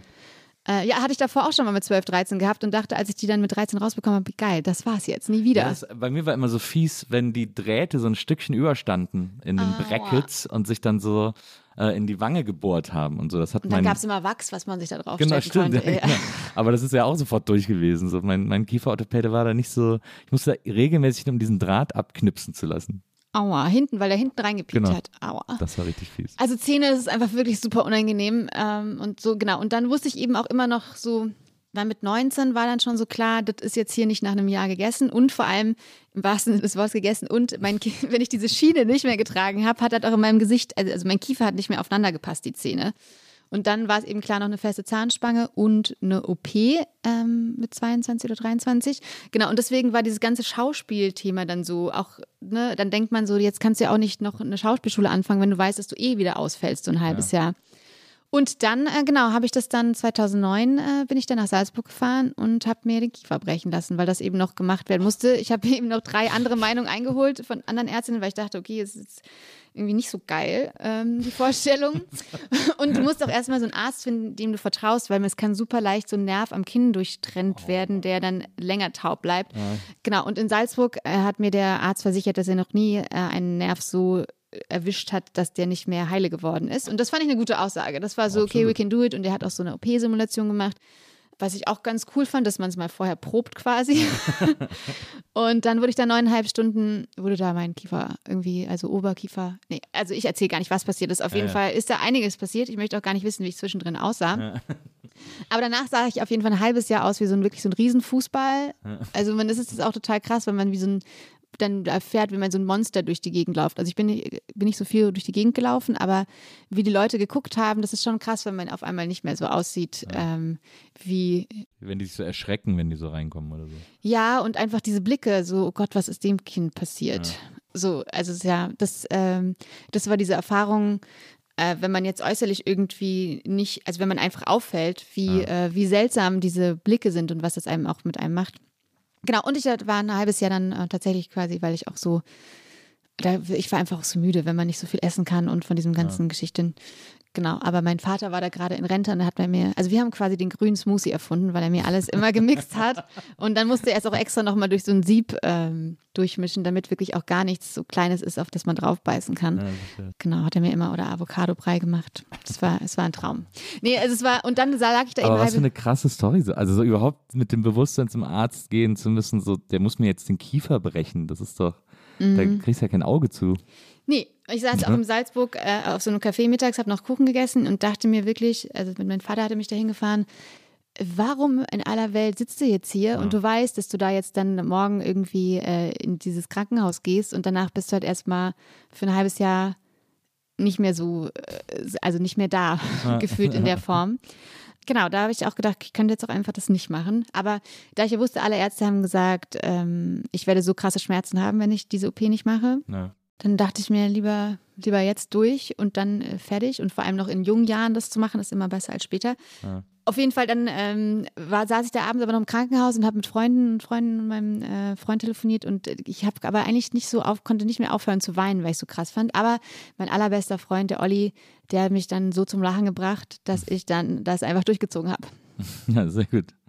Sehr, also ich meine, damit hast du ja dann auch schon wirklich eine Riesensache äh, hinter dich gebracht dann in jungen Jahren. Ja, Grunde das war auf jeden Fall eine Erfahrung, definitiv. Ja. Nicht so krass wie heute, aber es war auf jeden Fall eine Erfahrung. Und danach lag ich halt da ja rum und dann habe ich festgestellt, ah, Politikwissenschaften und ich habe ja schon seit irgendwie sechs Jahre Vorträge gehalten über Gedächtnistraining, was mir unfassbar Spaß gemacht hat und was auch toll war, um Geld zu verdienen. Aber ich habe gemerkt, ey, das kann auch nicht alles gewesen sein. Ja. Und ich wusste auf jeden Fall, ich muss nochmal zurück zu diesem künstlerischen Tanzen, Springen, Singen, ja. Schauspielern. Du hast ja dann auch, äh, äh, du hast auch irgendwo erzählt, dass äh, das Problem war, dass die äh, Schauspielschulen äh, nur bis 24 gehen, du dann ja. da gerade nicht mehr rein konntest sozusagen. Also ich habe tatsächlich mit vier, also es geht bis zum 24. Lebensjahr. Also ich habe tatsächlich auch noch einmal an Ernst Busch äh, mit Ende 23, glaube ich, vorgesprochen, aber ich hatte nur einen Monolog vorbereitet und musste dann auch zum Drehen für meine ZDF-Neo-Sendung und bin einfach dann gefahren nach der ersten Runde. Ich habe noch nicht mal gesehen, äh, die Liste, ob mein Name vielleicht doch drauf war. Wirklich? Ja, aber damals war nur der Ansatz, ich muss einmal vorgesprochen haben, war mein Ziel, nicht ich muss angenommen werden. Und deswegen, also es ist ja unwahrscheinlich, ich habe die Julia gespielt. Ich glaube, also ich weiß es nicht. Also es kann auf jeden Fall sein, dass damals mein Zettel äh, oder meine, mein Name auf der Liste hängt, um überhaupt erstmal eine Runde weiterzukommen. Ja. Ich weiß es nicht, ich werde es auch nie mehr erfahren. Aber ähm, genau, das war dann, dann war ich aber sehr schnell zu alt. Ja, ja verstehe. Und der, der Monolog war Julia aus Romeo und Julia, den du mm, Der ganz klassische, der, der ersten, den man in so einem Monologbuch findet. Weil ich davor auch noch nie geschauspielert hatte und das war auch mein Drama, als ich aufs Gymnasium komme, weil ich unbedingt in die Theater AG wollte, weil das war das Einzige, was mich an Schule interessiert hat. Ja. Aber dürfte man erst ab der sechsten Klasse oder so rein ja. und da war ich dann schon so wieder so schlecht drauf und gelaunt, dass ich das nicht gemacht habe. Aber Julia ist man da nicht, gerade an der Ernst Busch würde ich doch denken, so, oh Gott, Julia kriegen die am Tag 30 Mal gezeigt. Irgendwie, ich muss hier irgendwie Voll. vorstellen. Deswegen bin ich auch nicht weitergekommen, aber zerstör mir jetzt meine Geschichte nicht in meinem Kopf, dass ich natürlich weitergekommen bin. Natürlich bist du weitergekommen, aber du hast ja Julia eine ganz neue Facette abgewonnen. Ich glaube auch. Ich die, die, glaube da, die die da noch nie gesehen haben. Ich wollte früher immer an die Volkwang in Essen. Ich wollte nämlich Ah. auch eigentlich Schauspieler werden Ja. äh, ähm, als Schüler. Und äh, mein großer Plan war immer nach Essen an die Volkwang zu gehen, weil die irgendwie so toll schienen. Und dann, und dann kam äh, Kleine Haie raus, wo, Ja, die, wo oh, Jung Vogel ja, an ja. der Volkwang genommen wird, weil er einen Hocker zurückbringt. Genau. Ähm, das ist ein super Film. Ja, fand ich auch. Und da habe ich dann noch mehr Bock bekommen, das eigentlich zu machen. So. Und dann, warum, hast du Weil ich dann zum vorgesprochen? Fernsehen gekommen bin. Ach so. Ähm, ich hätte das auch so gerne gemacht. Ähm, ich, hatte so, ich hatte so einen Spaß. Ich habe auch früher Theater gespielt, äh, zu Schulzeiten noch, in, an einem professionellen Theater in Bonn, Theater der Jugend.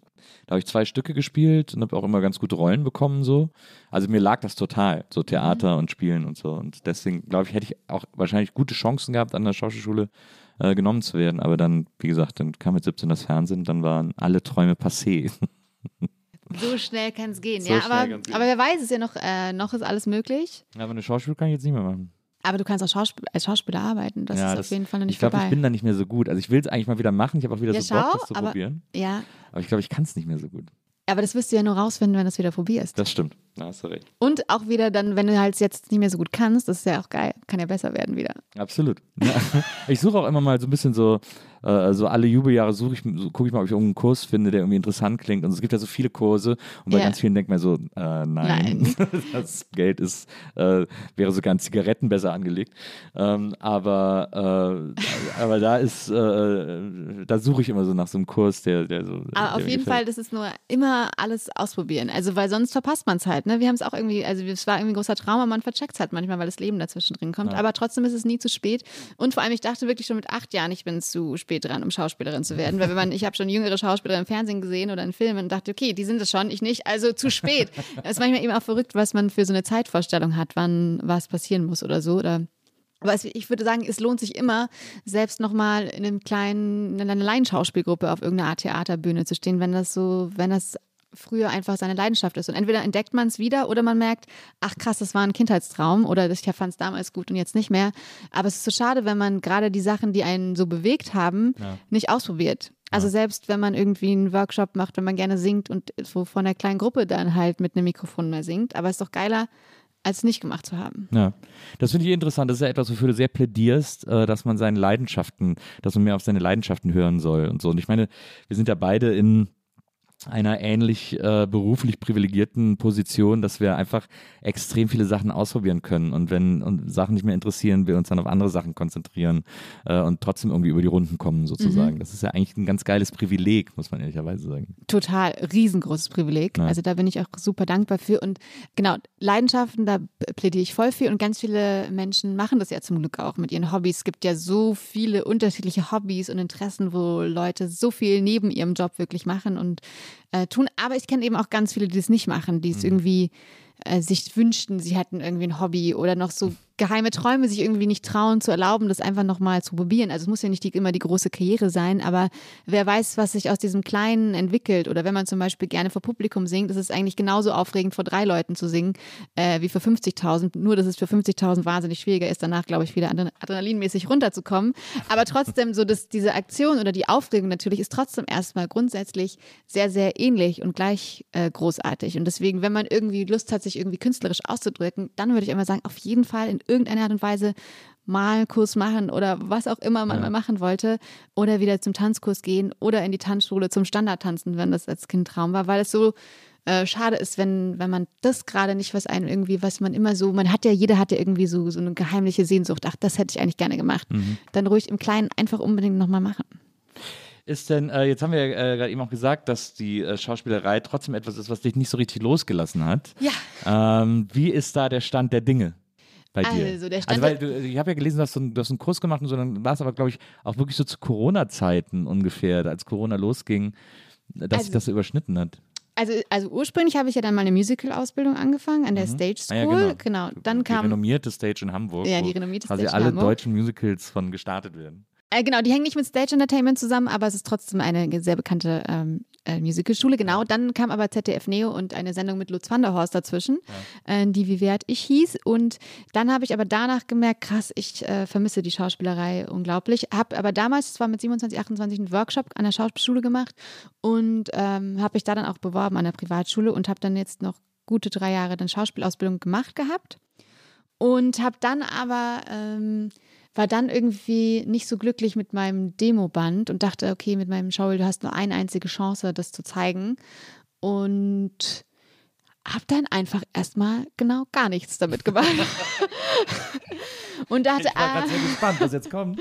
und habe einfach nix mit Schauspielerei gemacht und dachte, jetzt muss ich mich erstmal ein bisschen erholen, weil ich wirklich auch nebenbei noch irgendwie während der Schauspielausbildung zwei Bücher geschrieben habe und äh, ganz viel ähm, unterwegs war mit Moderation und Vorträgen und so. Und ich dachte, ich muss jetzt erstmal kurz, kurz ausruhen. Hätte ich mal gewusst, dass ich zwei Jahre später mich echt richtig lang ausruhen kann, hätte ich mir das vielleicht auch nochmal anders überlegt. Und dann witzigerweise, also ich habe wirklich dann einfach nichts gemacht, weil ich dann die, da kam meine Angst wieder hoch. Was ist, wenn du es jetzt echt probierst und dann klappt es nicht? Das war, das war die größte Angst. Und warum auch immer, ähm, habe ich, so dachte ich auch in Deutschland, damit, was willst du eigentlich spielen? Also was wäre denn jetzt so das, das Beste, was passieren könnte? Und dann habe ich erstmal nicht so richtig darauf eine Antwort gefunden und dachte, ich muss auch erstmal kurz Pause machen nach diesem aufregenden äh, Leben und bis hierher. Und war natürlich aber einfach nur meine Angst, als Schauspielerin zu scheitern. Dann witzigerweise war ich äh, in Berlin äh, mal in der Bar und bin danach aufgrund wirklich eines dreiminütigen Gespräches mal zu einem Casting eingeladen worden für eine große Sendung. Bin dann auch von irgendwie, glaube ich, 400 äh, zu den letzten sechs noch äh, gekommen, die zum Live- Live-Casting dürfen, habe die Rolle dann aber nicht bekommen. Und dann, das war schon, der- also der Tag des Castings war auch schon der Tag, an dem Corona zur weltweiten Pandemie gekürt wurde. Genau, und dann äh, bin ich aber erstmal wieder nach Hause gefahren natürlich und habe dann äh, andere Sachen gemacht. Dann haben wir also eine äh, Aktivierungskampagne gemacht für Masken tragen, Genau. Hashtag Maske auf. Ja. Wo, Hast du da eigentlich, hast du da, äh, äh, das hast du ja, glaube ich, mit Friedemann gemacht, so. äh, Genau, Friedemann Karg ist ein Schriftsteller, der auch gerade mit Samira El-Wasil ein ganz tolles äh, Buch geschrieben mit der hat, du auch einen Erzählende Affen. Podcast gemacht hast. Mit der ich auch einen ja Podcast gemacht habe. zusammen und du hast auch einen Podcast mit mir. Ja. Genau, genau. Und deshalb ähm, war ich dann erstmal beschäftigt. Genau, und Friedemann Karik, ähm, der Schriftsteller, hatte eben den Podcast mit Herrn Drosten gehört, wo er gesagt hat, es wäre doch eigentlich jetzt schon ganz gut, wenn alle Menschen hier in Deutschland auch Masken tragen würden. Also vor allem selbstgemachte. Ähm, aber er glaube nicht, dass das kulturell durchsetzbar sei. Und das war, glaube ich, so am 17. März oder so schon, 2020, Wahnsinn, ja. irgendwie sowas, genau. Und dann ähm, haben wir gesagt, okay, Challenge accepted. Genau, und dann haben wir halt äh, ganz viel Unterstützung bekommen äh, von Joko, Lena Meyer-Landrut, Jan Böhmermann äh, und ganz, ganz viele andere ähm, prominente Stimmen haben uns da unterstützt und eine Aktivierungskampagne mit, äh, da mitbespielt sozusagen. Wir haben einen Instagram-Account gemacht, eine Website ähm, geschrieben, wo wir informiert haben, wie man sich eben selber Masken machen kann, warum das so wichtig ist, dass man eben keine medizinischen Masken im Internet bestellt, sondern die sich selber baut, wie das geht, welches Material und so. Und da waren wir irgendwie zwei, drei Monate gut mit beschäftigt, weil ähm, so Campaigning, Aktivismus ist, ist äh, auf jeden Fall super zeitaufwendig. Und dann ähm, war ich da, also ich habe da irgendwie echt 18 bis 20 Stunden am Tag daran gearbeitet und danach, da hatte ich jetzt auch keine Kraft mehr für Schauspiel. Aber es war eine schöne Zeit, als wir noch alle die Stoffmasken getragen haben. Da gab's so, konnte man so viele schöne, unterschiedliche Masken äh, kaufen oder haben oder machen oder so. Total, da wusste man tatsächlich schon, äh, konnte man an der Maske, die jemand getragen hat, den so Charakter noch ein bisschen Absolut, rauslegen, wenn es dann zum. Outfit gepasst hat. Und genau. gab es ja sehr, sehr viele kreative Ideen. Genau. Es gab auch immer Stimmt. diese Leute, die so BH-Cups dann als Maske äh, umfunktioniert haben. Wir haben sehr, sehr viele Sachen, wir haben sehr, sehr viele Sachen gesehen, was alles umfunktioniert wurde. Ja, genau. Ach, das ist ja schon wieder so lange her. Ähm, Das ist wirklich so lange her. Kommt einem ewig vor. es kommt mir wirklich ganz, ganz jetzt lange sind sich vor. alle an die FFP2 gewöhnt und so und Ja, und jetzt so langsam kehrt ja auch so ein bisschen das äh, frühere Leben zurück. na, Ich sitze auch manchmal wieder im Restaurant drinnen, was ich auch ganz lange Zeit nicht gemacht hat, weil ich dachte, oh mein Gott, Aerosole, äh, bleib, bleib mir fern. Auch ganz viele Freunde von mir mussten immer, oder Freundinnen mussten auch äh, im Winter nachts immer draußen mit mir trinken bei einem Grad, weil ich nirgendwo rein wollte. Alkohol hat einen war sehr niedrigen zu. Gefrierpunkt. Äh, Ja, Insofern das war das, stimmt, ja, das äh, stimmt. kein Problem. Aber es ist auch, ich finde es auch crazy, wie ich im Moment, äh, ich war jetzt, äh, ich war jetzt am Wochenende auf Tour Mhm. ähm, mit einem anderen Podcast, den ich mache. Wir haben erst in Wiesbaden gespielt, also in Hessen, dann haben wir in Krefeld gespielt, in NRW.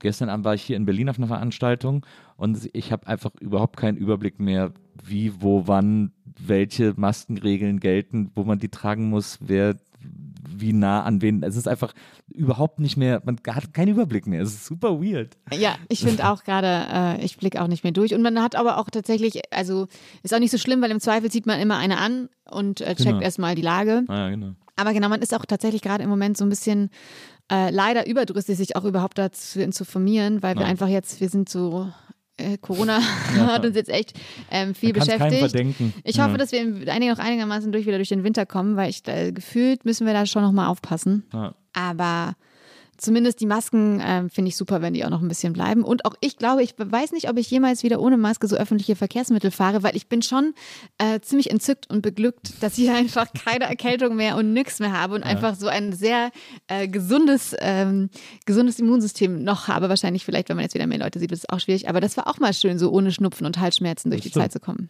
Das, ich, das habe ich auch. Ich glaube auch, dass ich Masken bald werde und etwas, was ich mir voll angewöhnt habe, was ich glaube ich auch nicht mehr ablegen werde. Ich habe immer so kleine, so Sprühdesinfektionsspender in der, in, in Mhm. jeder Jackentasche mittlerweile und desinfiziere mir andauernd fünfmal am Tag die Hände oder so. Das ist glaube ich auch etwas, was ich beibehalten werde, weil es irgendwie auch, das riecht auch ganz gutes Zeug und das ist irgendwie eine gute Ich, Angewohnheit. also ich finde das super schön, wenn Leute sich die Hände desinfizieren. Also Ja. mit und ohne Corona, das ist auf jeden Fall eine gute, gute Sache. Wenn die bleibt, äh, würde mich das sehr glücklich machen. So, jetzt ist aber äh, Corona ist äh, äh, zumindest die ähm, äh, die Corona-Regulierungen sind nicht mehr so starr und äh, und man kann auch wieder äh, mehr arbeiten, kreativ arbeiten, in Gruppen arbeiten. Man kann auch wieder als Schauspielerin arbeiten. Ja. Was ist da jetzt? Wie sieht's jetzt aus? Also ich weiß gar nicht, wie viel ich darüber reden soll, darf, muss, weil ich habe jetzt tatsächlich, äh, Freunde haben mir also ähm, Coaching geschenkt mit einem Schauspielcoach aus LA und der cool. sagt, don't tell anyone, dass du eine Schauspielerin werden willst, mach einfach. Ja. Genau. Und Guter, äh, guter Ratschlag. ja, Steve Jobs hat ja auch früher gesagt, Künstler werden fertig. ja. Das war sein großes Credo. Genau deshalb muss ich jetzt einfach, also ich erzähle jetzt nicht meine, meine großen Pläne, damit ich äh, mich so ein bisschen zumindest an seine Ratschläge halte. Ja.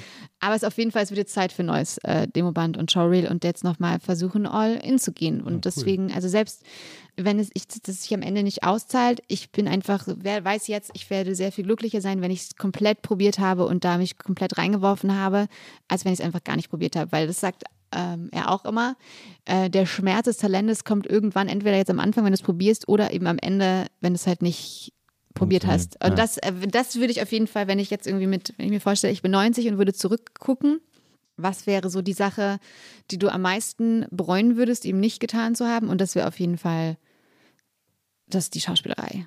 Na, So, deswegen muss ich das jetzt machen, weil äh, äh, genau, ich habe mich auch ja super viel mit der Zeit beschäftigt. In, in dem Buch lassen sie ihre Zeit nicht unbeaufsichtigt. Ja. Und da ist mir nochmal klar. aktuellstes Buch? Mein aktuellstes Buch, genau. Und da ist mir auch nochmal klar geworden, so dass wir oft denken, wir haben so viel Zeit. Und das führt eben dazu, auch, dass wir manchmal Zeit verschwenden. Und vor Corona war ich jetzt immer noch 32, jetzt bin ich auf einmal 34 und denke mir so, jetzt, jetzt die Zeit tickt mit der Schauspielkarriere tatsächlich, obwohl natürlich, es ist nie zu spät. Also ich finde es auch super, wenn man 65 nochmal sagt, hey, ich wollte immer Schauspielern, warum probiere ich das nicht? Weil heute, also Serien, jeder Typ wird gesucht, jeder Akzent, alles, alles ist möglich. Ähm, und auf jeden Fall, das ist auf jeden Fall eine Sache, die ich unbedingt, unbedingt, unbedingt machen möchte. Ja. Das, ähm, äh, das fand ich auch ganz interessant, äh, weil je älter man wird, desto mehr hat man ja das Gefühl, dass die Zeit schneller vergeht. Also ähm, jetzt, ich bin jetzt gerade 45 geworden und äh, mittlerweile denke ich irgendwie, das Jahr fängt an und ist vorbei. So, äh, Total. ähm, also es ist, es ist extrem weird, wie schnell das an einem vorbeirauscht. Und wenn man dann sich so daran erinnert, wie man so als Kind manchmal einen Nachmittag zu Hause saß und gedacht, und gedacht hat, die Zeiger bewegen sich nicht weiter. Also äh, das, wieso ist alles so langsam? Wieso kann die Zeit nicht vergehen und so? Ähm, und da hast du, glaube ich, auch äh, in einem Interview erzählt und auch in deinem Buch geschrieben, dass, äh, dass man sagt, dass so die Zeit von 25 bis oder so, die ist, wo man quasi am aktivsten Zeit erlebt und nutzt und so. Genau, also da sagt man, so Mitte 20 ist eben, haben wir so einen Erinnerungshügel, weil da eben in dieser Zeit so drumherum das meiste Neue passiert, was irgendwie super emotional oder aufregend ist, was wir aber da eben zum allerersten Mal so erleben, weil wir Dinge das erste Mal tun und alles, was wir natürlich, oder das ist ja auch so Studium, oh Gott, irgendwie Job finden oder in der Ausbildung macht man die ersten großen Schritte. Ähm, auf jeden Fall, oder man fängt an, sich mehrere Reisen leisten zu können oder auch nicht oder whatever. Auf jeden Fall passiert da vieles nochmal Emotionales zum allerersten äh, Mal und deswegen äh, können wir uns natürlich auch daran viel, viel besser erinnern, als wenn wir jetzt irgendwie schon 5000 Mal den gleichen Weg ins Büro gelaufen sind. Ja. Und das ist eben aber auch der Trick, den man nutzen kann, wenn man weiß, wie unser Gehirn die Zeit konstruiert und vor allem, dass sie die Zeit selber ja konstruiert, weil wir haben ja zwar einen Sinn fürs Riechen und Schmecken und Fühlen, aber wir haben keinen äh, Sinn quasi für die Zeit an sich und deswegen konstruiert unser Gehirn die Zeit also für sich selber durch alle äh, Informationen, die sie eben sammeln kann, was irgendwie Körpergeschichten angeht, also unser Herzschlag, Atmen, da haben wir einen Rhythmus in uns, plus eben alle anderen Informationen, die es erhält. Und Neues ist eben, vergeht vor allem im Erleben, oft sogar total schnell, weil wir einfach ja äh, mit dem Neuen beschäftigt sind und gar nicht auf die Zeit achten oder weil vieles passiert. Aber das Schöne ist, wenn es gut war, vor allem ist es dann in der Rückschau, kommt es uns viel, viel länger vor.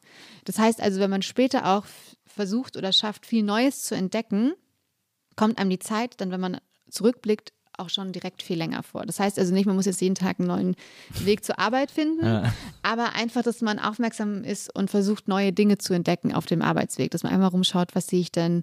Oder auch, wenn man sich Menschen in der Bahn anguckt und sich Gedanken über die macht, wo kommen die her, wo fahren die hin, warum sind die da? Also wenn man versucht, einfach Neues zu entdecken in irgendeiner Art und Weise, dann vergeht die Zeit auf jeden Fall im Rückblick etwas langsamer und man kann sie dadurch anhalten. Sehr gut. Also eine, ein, ein, ein Entschleunigungsmodus sozusagen. Ja, mehr so ein neues Entdeckungsmodus. Ja. Also immer versuchen, was Neues zu finden im Alltag, weil alles, was so quasi auf Autopilot abläuft, wirkt eben in der, also dann passiert ja auch nicht Das so viel, weil man auf Autopilot, genau, das wird so Erinnerung und als Zeit. total schwammig und wird dann eben auch so in der Rückschau einfach super kurz erlebt. Weil das ist ja dieses Zeitparadoxon, dass wir zum Beispiel, wenn wir eben warten als Kind, dass die Uhr sich irgendwie weiterdreht oder im Wartezimmer sitzen, ist ja die Zeit, die wir da warten, ewig lang. Ja. Und in der Rückschau aber wirkt ja das Warten im Wartezimmer total kurz, so als ob man da nur kurz gesessen hätte. Und eben, wenn man eben was erlebt, was einem total schnell vorkommt, hat man aber eben eher so die, das Gefühl, dass es in der Rückschau länger wirkt. Das ist ganz kompliziert mit der Zeit. Deswegen hast du auch ein Buch darüber geschrieben. Ja.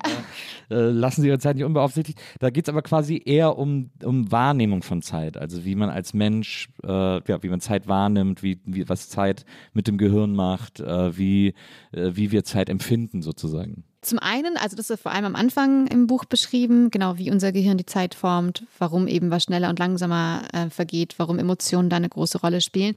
Aber dann geht es tatsächlich auch darum, den Blick auf die Vergangenheit zu werfen und eben sich zu betrachten, wie betrachtet man eigentlich die Vergangenheit und was passiert in der Gegenwart. Und man schaut auch nochmal, wie man eben die Zukunft sieht, ob man allein optimistisch oder pessimistisch in die Zukunft schaut. Dann gibt es auch super viele Zeitexperimente, dass man sich zum Beispiel fragt, so eine drei Spalten baut und sich dann aufschreibt, was tue ich gerade im Moment in meinem Leben, was sollte ich eigentlich tun und was würde ich gerne tun. Und dass man ähm, einfach nochmal sich bewusst macht, wie man eigentlich auf die Zeit und damit auf das Leben blickt, weil ich dachte am Anfang auch so Zeit, ja, mega cooles Thema. Und dann habe ich festgestellt, ah, es betrifft wirklich das ganze Leben in jeglicher Form. Äh, riesengroßes Thema. Aber eben auch, wie man äh, eben auf seine Vergangenheit blickt, dass man oft sich ja auch so viele Vorwürfe irgendwie macht, hätte ich doch das und dies getan.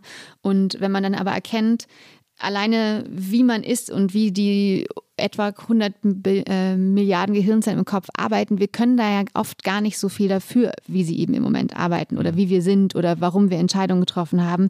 Und wenn man das so akzeptiert, dass man, dass es so viele ähm, Faktoren gibt, warum man so ist, wie man ist, wie man aufgewachsen ist, wie das Umfeld war, wem man begegnet ist, ob man eben irgendwie einen inspirierenden Lehrer hatte oder nicht, dass man so viel selber gar nicht dafür kann, wo man eben jetzt ist. Und wenn man das so akzeptieren lernt, hey, es ist okay, wo stehe ich denn jetzt?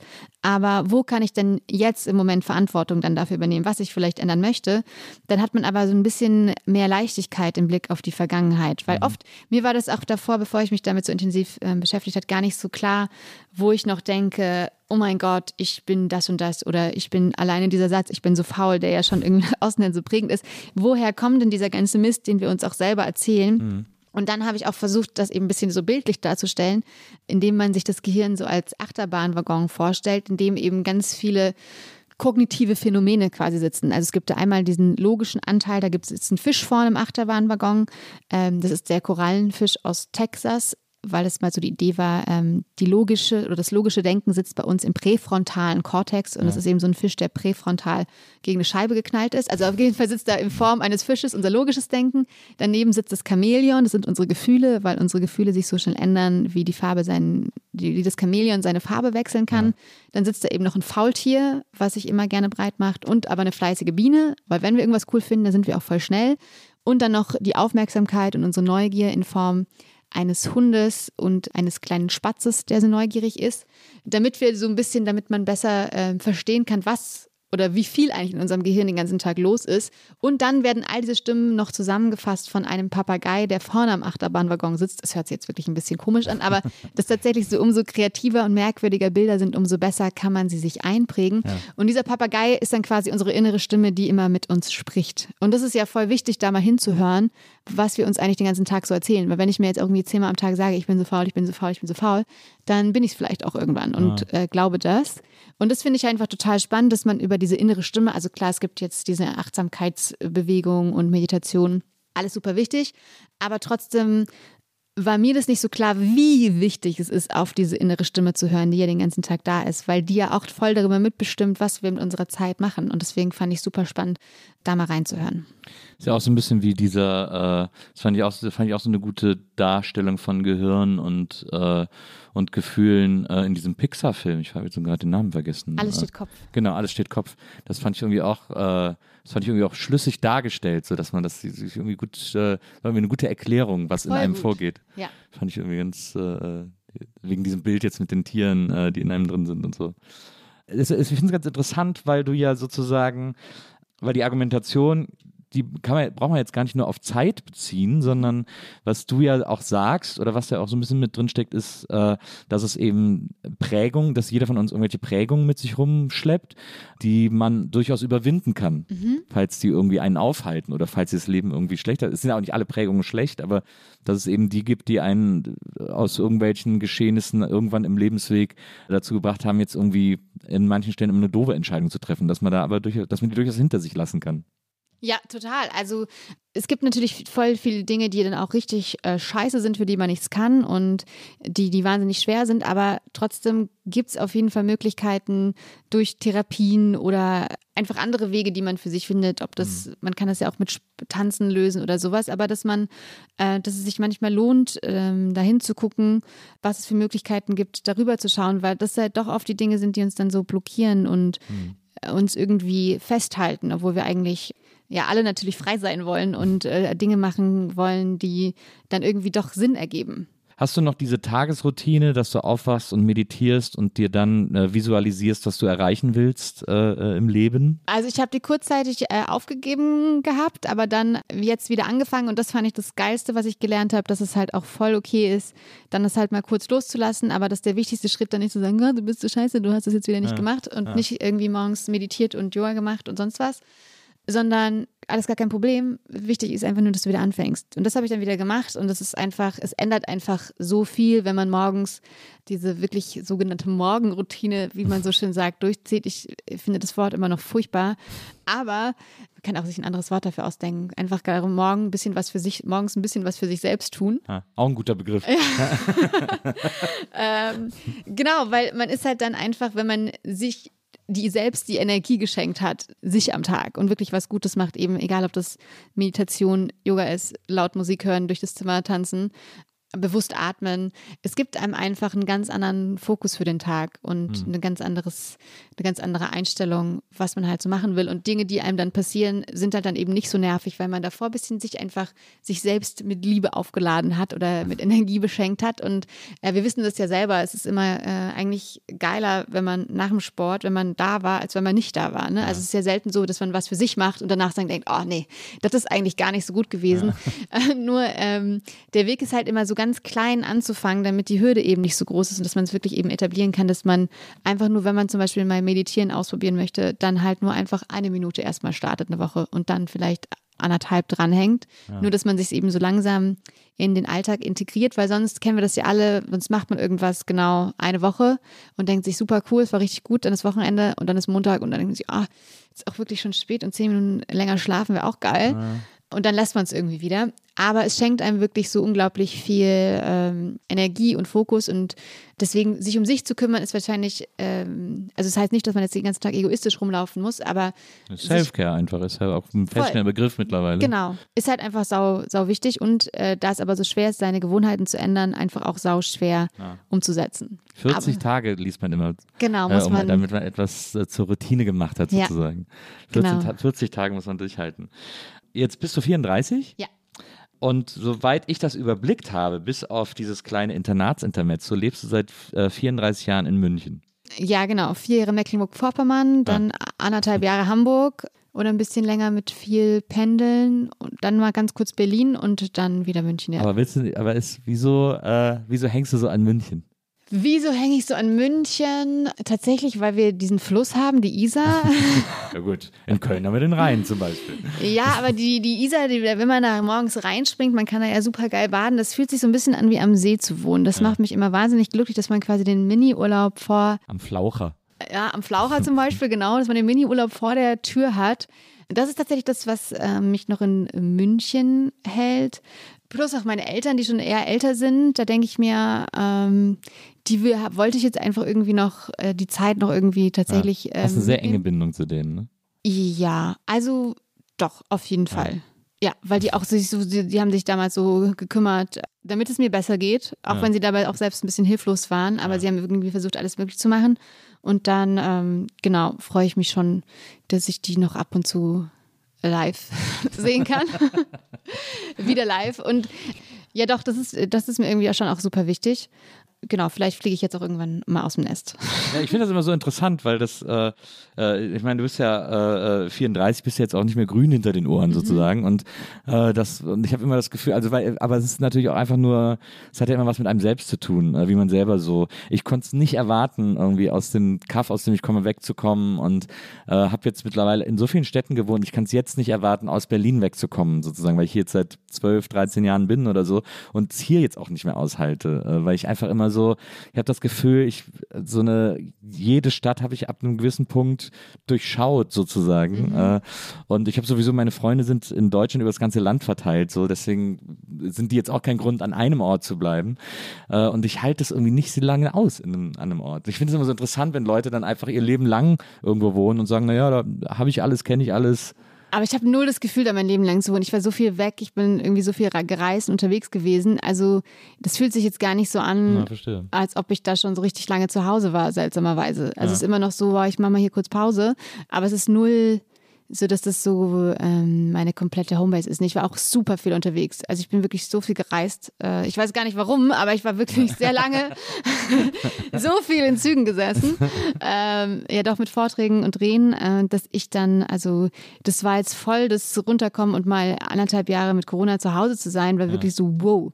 Und deswegen, ähm, genau, also die Flügel äh, schlackern schon wieder. Und äh, nee, das verstehe ich auch total, dass man auf jeden Fall, ähm, neulich hatte ich auch mal das Gefühl, als ich in an die Isar wieder gefahren bin, so jetzt ich kenn's. oh ja, wir sind, äh, wir kennen uns sehr gut. Deswegen, also ich darf ja noch nicht so viel reden, weil man sagt ja so, Ah, ja. just do it. Ja. Aber wie gesagt, I, I'm on the, on the jump. Sprichst du eigentlich bayerisch? Na, nicht, nein, nein. Also nein. nein, nein. Sofort von dir gewiesen. nee, leider nicht, weil da, da gibt es ja ein paar Jobsmöglich Jobmöglichkeiten. Aber nee, außer Servus, grüß die und wieder schauen, äh, geht da nicht so so ein viel. paar Worte, die sich dann so einschleichen. Also Schmarrn hast du eben auch irgendwann mal Ja. gesagt. Äh, das, hat, das kriegt man dann so ab. So, so. Also weil ich habe, ich kann so ein bisschen Kölsch sprechen, äh, aber ich habe dann auch mal als so Jugendlicher, so mit zwölf oder so angefangen Kölsch zu sprechen. Und dann hat meine Mutter gesagt, wenn du Kölsch sprichst, wirst du nie was. Also so, weil sie wusste, dass ich Schauspieler werden will und so hat sie gesagt, das kannst du total vergessen, gewöhne dir das sofort wieder ab, bevor du es dir jetzt richtig angewöhnst. So. Und jetzt, äh, aber sprichst du noch? Kannst du ein Ich bisschen? kann es ein bisschen, ich verstehe es super, ich kann ein bisschen Kölsch sprechen. Und, ich, und das ist aber so lustig, was ich eigentlich am lustigsten finde, sind so Dialektbegriffe, die sich so für einen selbst nicht nach Dialekt anfühlen, Ja. die so im normalen Sprachgebrauch sind. Also zum Beispiel äh, alle Rheinländer sagen zu einer Daunendecke Plümo. Oh. Und, und äh, kein Rheinländer versteht das, dass man ihn außerhalb des Rheinlands nicht versteht. Wenn Ja. er sagt irgendwie so, oh, hast du das Plümo bezogen und so, das ist, da versteht uns niemand. Ja, also, da gibt es einige, einige Ausdrücke. Ja, ich bin auch ein bisschen, finde es auch ein bisschen schade, aber meine Eltern sind nicht aus Bayern, sondern auch aus Nordrhein-Westfalen und aus dem Schwabenländle und ich habe irgendwie nichts davon mitbekommen, was natürlich auch nett ist, wenn man so ein klares Hochdeutsch hat, Das bis auf stimmt. Schmarrn. Ja. Aber irgendwie finde ich es auch toll, wenn man so ein bisschen Dialekt kann. Ja. Ja, Aber das ist ja, ist ja noch Zeit, das zu lernen. Gib alles, gib alles. Ähm, ich finde, äh, also du hast ja mehrere Bücher geschrieben. Wir haben jetzt schon über dein aktuellst geschrieben, äh, gesprochen. Lassen Sie Ihre Zeit nicht unbeaufsichtigt. Es gibt, äh, gab ja auch den Vorgänger, lassen Sie Ihr Hirn nicht unbeaufsichtigt. Dann hast du für Kinder so ein Gedächtnistraining-Buch geschrieben, äh, das Gummibärchen im Spinat. Warum fällt das Schaf vom Baum? War das, was du mit 16 äh, geschrieben hast, auch über Gedächtnistraining. Äh, und dazwischen noch das, äh, das äh, Linkshänder-Rechtshänder-Buch. Ja. Ähm, und äh, wer lernen will, muss fühlen. Allerdings gibt es ein Buch, das äh, immer hinten überfällt, wenn man, wenn die Leute in den Interviews mit dir über deine Bücher sprechen. Es gibt ein Buch, äh, an dem du mitgeschrieben hast, worüber niemand spricht. Und ich wollte dieses Tabu hier heute endlich mal brechen, weil Ah, ich es faszinierend finde und, und, und gespannt bin, was du uns über dieses Themenfeld noch sagen kannst. Denn äh, du bist auch Co-Autorin des Buchs Keine Panik vor der Steuerberaterprüfung. Das ist total korrekt. Und da bin ich auch immer noch sehr, sehr stolz drauf.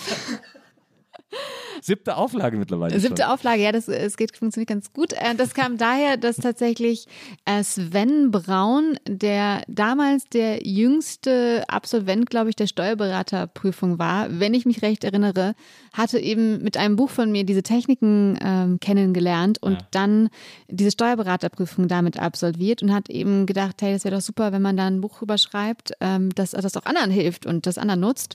Genau, und dann haben wir das einfach zusammen gemacht und ein bisschen Speedreading gibt es sogar auch in dem Buch.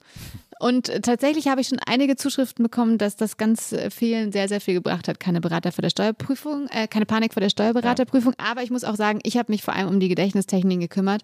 Und Sven Braun hat natürlich dann inhaltlich äh, was Steuerberater. Genau, ja, es ist so dreigeteiltes Ja, Buch genau. zwischen, den, zwischen den drei AutorInnen, ähm, äh, wo du am Anfang erstmal hilfst, äh, für die Prüfung die Sachen richtig zu lernen, sozusagen. Aber das fand ich, äh, äh, das fand ich ein bisschen schade, dass das in der Bibliografie immer so voll, ne? untergeht, ja, dieses das, Buch. Finde ich, das freut mich jetzt sehr, dass du es auch äh, gewertschätzt hast, weil äh, das Steuerberaterthema einfach ja auch wahnsinnig wichtig ist. ne? Absolut. Also gute Steuerberater sind ja wirklich selten und Ja. deswegen äh, kann man nur hoffen, dass die alle mit deiner Methode lernen.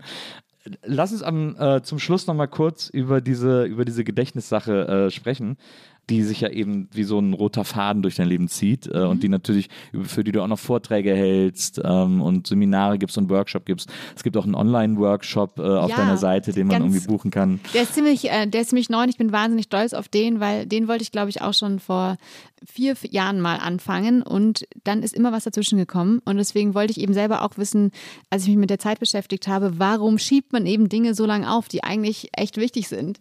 Und, oder gerade die Dinge, die wichtig sind.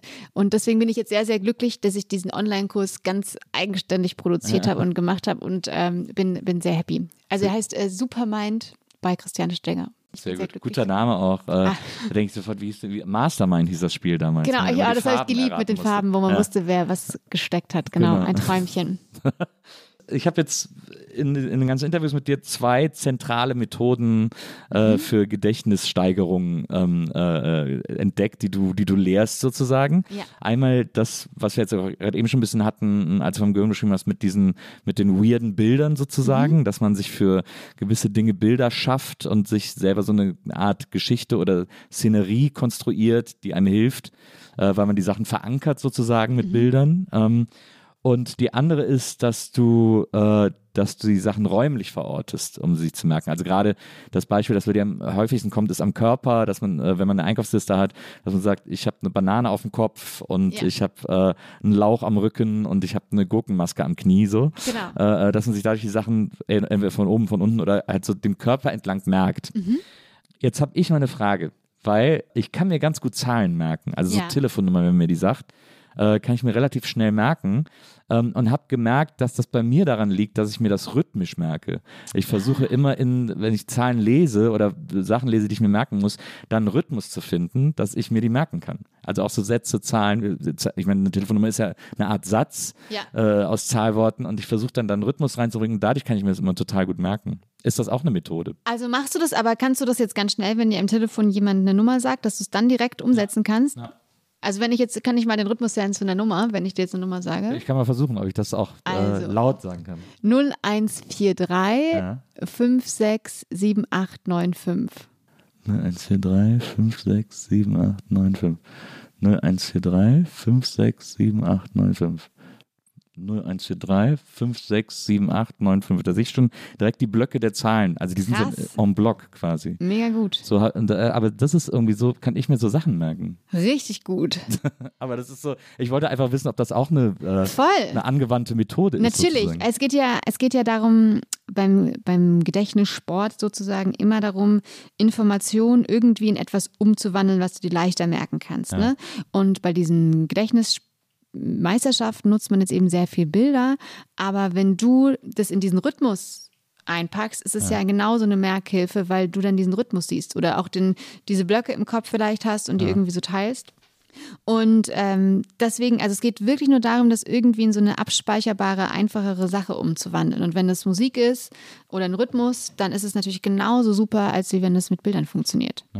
Aber man kann sich alles, wenn man irgendwie, keine Ahnung, wenn man auch, manche sehen ja auch für Zahlen irgendwie Farben, das kann man natürlich auch nutzen. Also es, alles ist möglich, was einem halt irgendwie hilft. es gibt ja unzählige Beispiele, in denen du erzählst, also wenn dir jemand sagt, wie merken Sie sich denn das und das? Und dann sagst du sofort, ja, dann stelle ich mir vor, äh, so bei Namen auch und so, äh, der fliegt auf eine Matte und so weiter und so fort. Und das ist ja eine sehr kreative Art, also sich diese Dinge, diese Bilder aufzumachen und sich diese Dinge zu merken.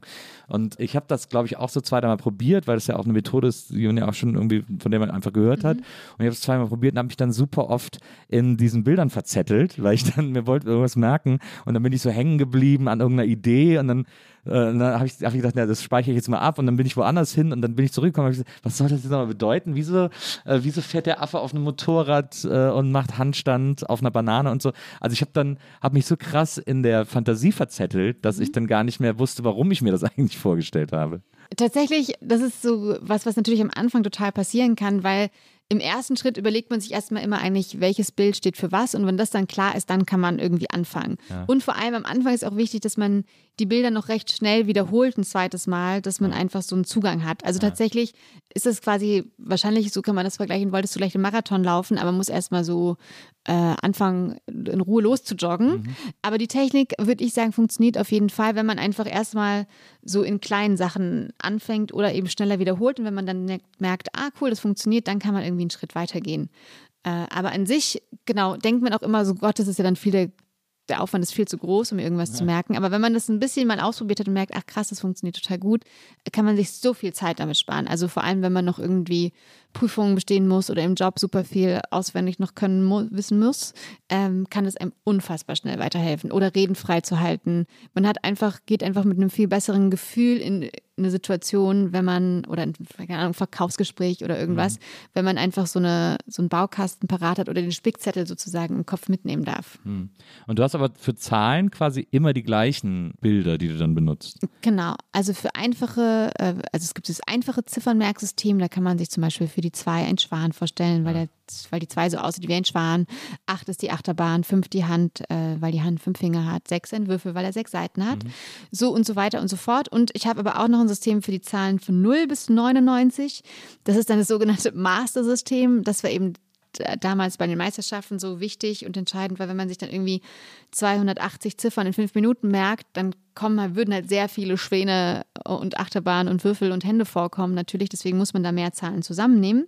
Und dann spart man sich natürlich auch so Routenpunkte, also diese Wege, auf denen man die Zahlen ablegt. Genau, und das funktioniert mit Buchstaben. Also N ist zum Beispiel immer zwei und deswegen ist dann die, die zwei wäre jetzt einfach gesagt Noah, also Noah als der Typ Noah, der die Arche Noah gebaut hat. Und 22, und 22 wäre dann äh, die Nonne, weil eben nur die Konsonanten zählen und Ja. Vokale sind quasi, also und vor allem auch nur das, was man hört. Also man könnte auch sagen, ah, Nonne ist ja dann 222, Hm. aber nee, es, es geht nur darum, was du irgendwie hörst und Vokale zählen nicht. Genau, 40 ist dann Rose, weil 4R ist und 0S. Und 42 ist Ruine, weil 4R ist und 2 immer noch das N Okay. von der Nonne. Genau, und dann hat man eben sehr schnell ein System, was man sich recht einfach einprägen kann für die Zahlen von 0 bis 99 und dann kommen eben, sind die Bilder so ein bisschen unterschiedlich zumindest. Ah, verstehe. Worauf wollte ich denn jetzt eigentlich noch hinaus? Ich wollte ja, ich habe das Auf die Körperroute, wolltest du irgendwas dir noch merken, was Neues außer der Körperroute oder einer Geschichte oder einer verrückten Ding? Nee, achso, genau, wegen der Geschichte äh, wollte ich nämlich auch noch was hinaus. Weil du ja, wie gesagt, eben diese sehr schrägen Bilder aufmachst, Mhm. äh, was ja auch ein Zeichen von äh, sehr großer Kreativität ist, definitiv. Äh, hast du jemals überlegt, weil du hast jetzt sechs, äh, inklusive den Steuerberatern, sieben äh, Sachbücher geschrieben. Mhm. Hast du mal überlegt, äh, sozusagen diese Kreativität anders zu kanalisieren und irgendwie einen Roman zu schreiben, oder? Witzig, dass du das sagst.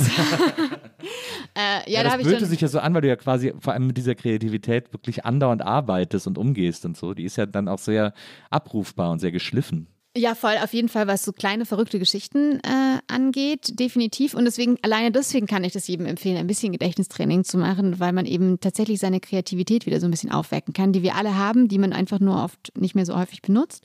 Ähm, ich habe da schon oft irgendwie drüber nachgedacht. Ich wollte auch Bilder malen, um so irgendwie zu Geschichten zu erzählen, die oder die halt irgendwie Informationen quasi beinhalten. Aber über einen Roman. Ähm, habe ich auch schon sehr lange nachgedacht, äh, habe mich dann tatsächlich mein, mit meinem statischen Selbstbild äh, dann aber nicht getraut, weil ich dachte, ja, dann was ist, wenn den Leute doof finden. äh, aber genau, ich arbeite ja dran. Tatsächlich habe ich eine, eine neue Idee, die sich jetzt auch langsam so ein bisschen entwickelt. Also da schauen wir mal. Aber ähm, das ist auf jeden Fall was, was ich auch noch unbedingt super gerne, super gerne machen möchte.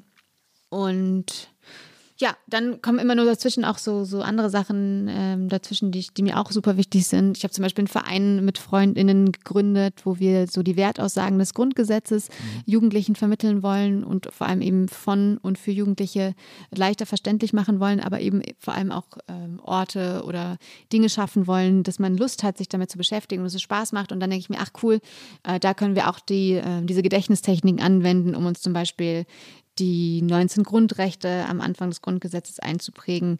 Und ich habe auch gerade einfach richtig Bock, so diese Techniken eigentlich mehr zu SchülerInnen zu bringen oder Studentinnen, da wo sie natürlich vor allem hingehören, weil wir wissen ja alle, wie nervig das damals in der Schule war, zu lernen.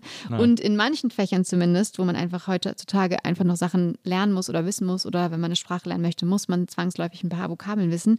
Ähm, das eigentlich, das ist noch meine gerade jetzt meine größere Aufgabe als meine kleine Selbstverwirklichung mit Bücherschreiben und so.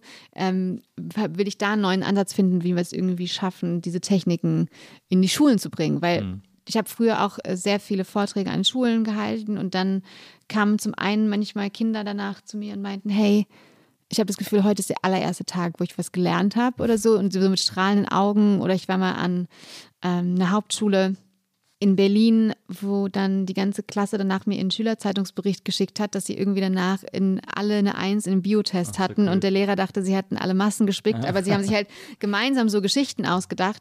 Und dann finde ich so, das sind so Sachen, wo ich denke, wieso, da mache ich mir manchmal selber Vorwürfe, warum ich das nicht früher äh, mir so ein großes Anliegen kann, das irgendwie breitflächig äh, Jugendlichen und Schülerinnen zu vermitteln. Ähm, deswegen ist zum einerseits der Fokus genau diese künstlerischen Sachen, die mir total wichtig sind zu machen, aber jetzt auch noch möchte ich auf jeden Fall viel mehr für Kinder und Jugendliche machen, dass, dass wir das da irgendwie denen helfen können, weil man ja auch sofort so ein cooles Feedback hat, wenn man sich was richtig gemerkt hat und sofort ein Selbstbewusstsein Schub hat und eine Gewissheit, ach geil, ich kann mir ja Sachen merken, also dann vielleicht kriege ich auch noch viel mehr hin. 333 bei Issos Keilerei. Ja, zum Ist, Beispiel. Äh, reicht ja eigentlich, damit kommt man eigentlich durch. Kommt, damit kommt man schon ziemlich weit, ja.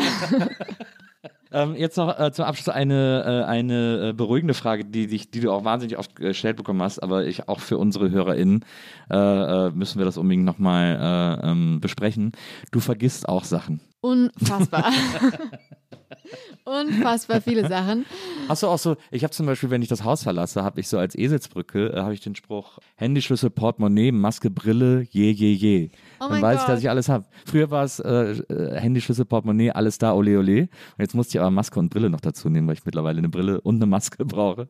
Aber das ist so, das, damit komme ich gut aus dem Haus. Sehr, sehr gute Technik auf jeden Fall, äh, das sich ganz bewusst zu machen und immer zu checken. Also das mache ich natürlich auch äh, mittlerweile, dass ich immer meine kleine Liste durchgehe, die man hat, also voll, weil ich mich natürlich auch schon mal ausgeschlossen habe. Ähm, so Geldbeutel verloren habe ich bisher Gott sei Dank noch nicht. Toi, toi, toi. Ähm, solche Sachen lasse ich nicht liegen bisher, obwohl ich meine, habe mein Handy auch schon mal auf dem Geldautomaten liegen lassen. Also jetzt hier Christiane, erzähl mir keinen Käse. Und ich war auch mal bei einer Taxifahrt, das, äh, da haben mir Leute geschrieben, das kann doch gar nicht wahr sein, aber es war tatsächlich einfach so die Wahrheit.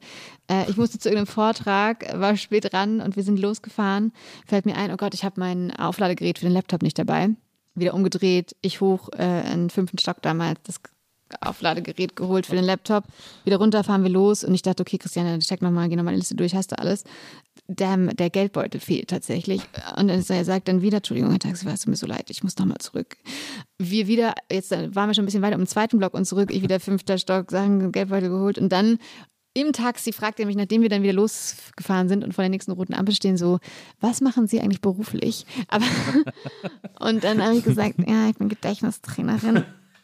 Es war halt super peinlich. Also ich bin mittlerweile wahrscheinlich wirklich die vergesslichste Gedächtnisweltmeisterin auf der ganzen Welt.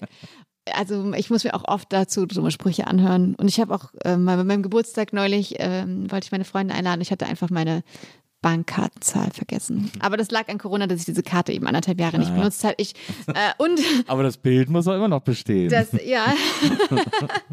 es, ich finde es auch total fair, weil auch da wieder äh, habe ich mir gedacht, ich wollte nicht dem Klischee entsprechen und alles wissen.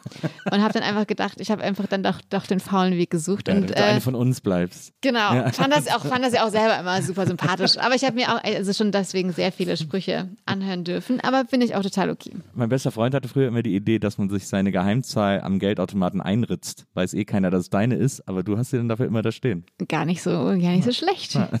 Der Gedanke. Ja, da muss ich es nur in jedem Restaurant einritzen, wo, wo ich nochmal plane, Geburtstag oder so zu feiern. Aber ist auf jeden Fall ein Plan. Na. Äh, liebe Christiane, ich fand das ganz toll heute mit dir. Hat sehr viel Spaß gemacht. Fand ich auch total. Ich finde auch, dass du einen so spannenden äh, Lebensweg schon hinter dir hast und man das Gefühl hat, da wird jetzt noch so viel passieren und da werden noch so viele verschiedene und aufregende und weirde Sachen geschehen. Das wird noch ganz aufregend zu beobachten, was du alles machst. Und ich hoffe, dass du irgendwann mal wiederkommst, wenn du dann deinen ersten Kinofilm abgedreht hast oder so. Ah, dass wir danke uns dann hier nochmal äh, über alles unterhalten. Ja, danke schön. Das würde mich total freuen. Und ich hoffe das einfach auch, ähm, dass, dass, ähm, dass noch viele neue Erfahrungen nach dieser heutigen Erfahrung dazukommen werden. Und genau, ich, ich habe jetzt irgendwie das Gefühl, früher hätte ich ja gesagt, ja, ist nett, dass das jemand sagt, aber in der Tat, es wird nicht so sein. Aber ich nehme das jetzt einfach mal an und wir gucken, was passiert. Und ich freue mich drauf. Sehr gut. Zum Abschluss äh, vielen Dank an Wenzel, der war heute unser Producer. Und äh, zum Abschluss bleibt mir eigentlich nur noch zu sagen 0143 567895. Ganz klar. Danke, dass du da warst. Mega Äh, gut. Und äh, liebe ZuhörerInnen, wir hören uns nächstes Mal wieder hier bei der Nils Bokelberg Erfahrung. Bis dann, macht's gut. Tschüss. Tschüss.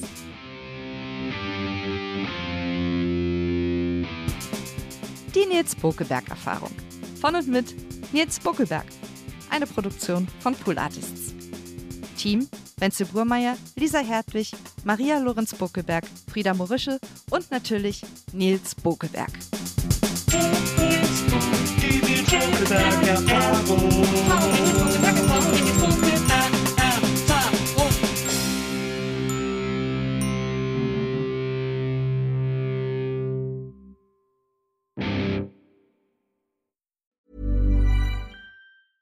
Mom deserves the best, and there's no better place to shop for Mother's Day than Whole Foods Market. They're your destination for unbeatable savings, from premium gifts to show-stopping flowers and irresistible desserts. Start by saving 33% with Prime on all body care and candles. Then get a 15-stem bunch of tulips for just $9.99 each with Prime. Round out Mom's menu with festive rosé, irresistible berry chantilly cake, and more special treats. Come celebrate Mother's Day at Whole Foods Market. Planning for your next trip?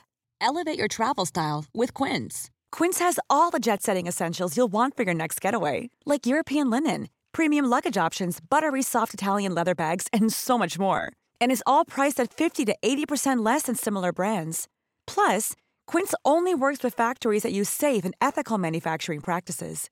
Pack your bags with high-quality essentials you'll be wearing for vacations to come with Quince. Go to quince.com slash pack for free shipping and 365-day returns.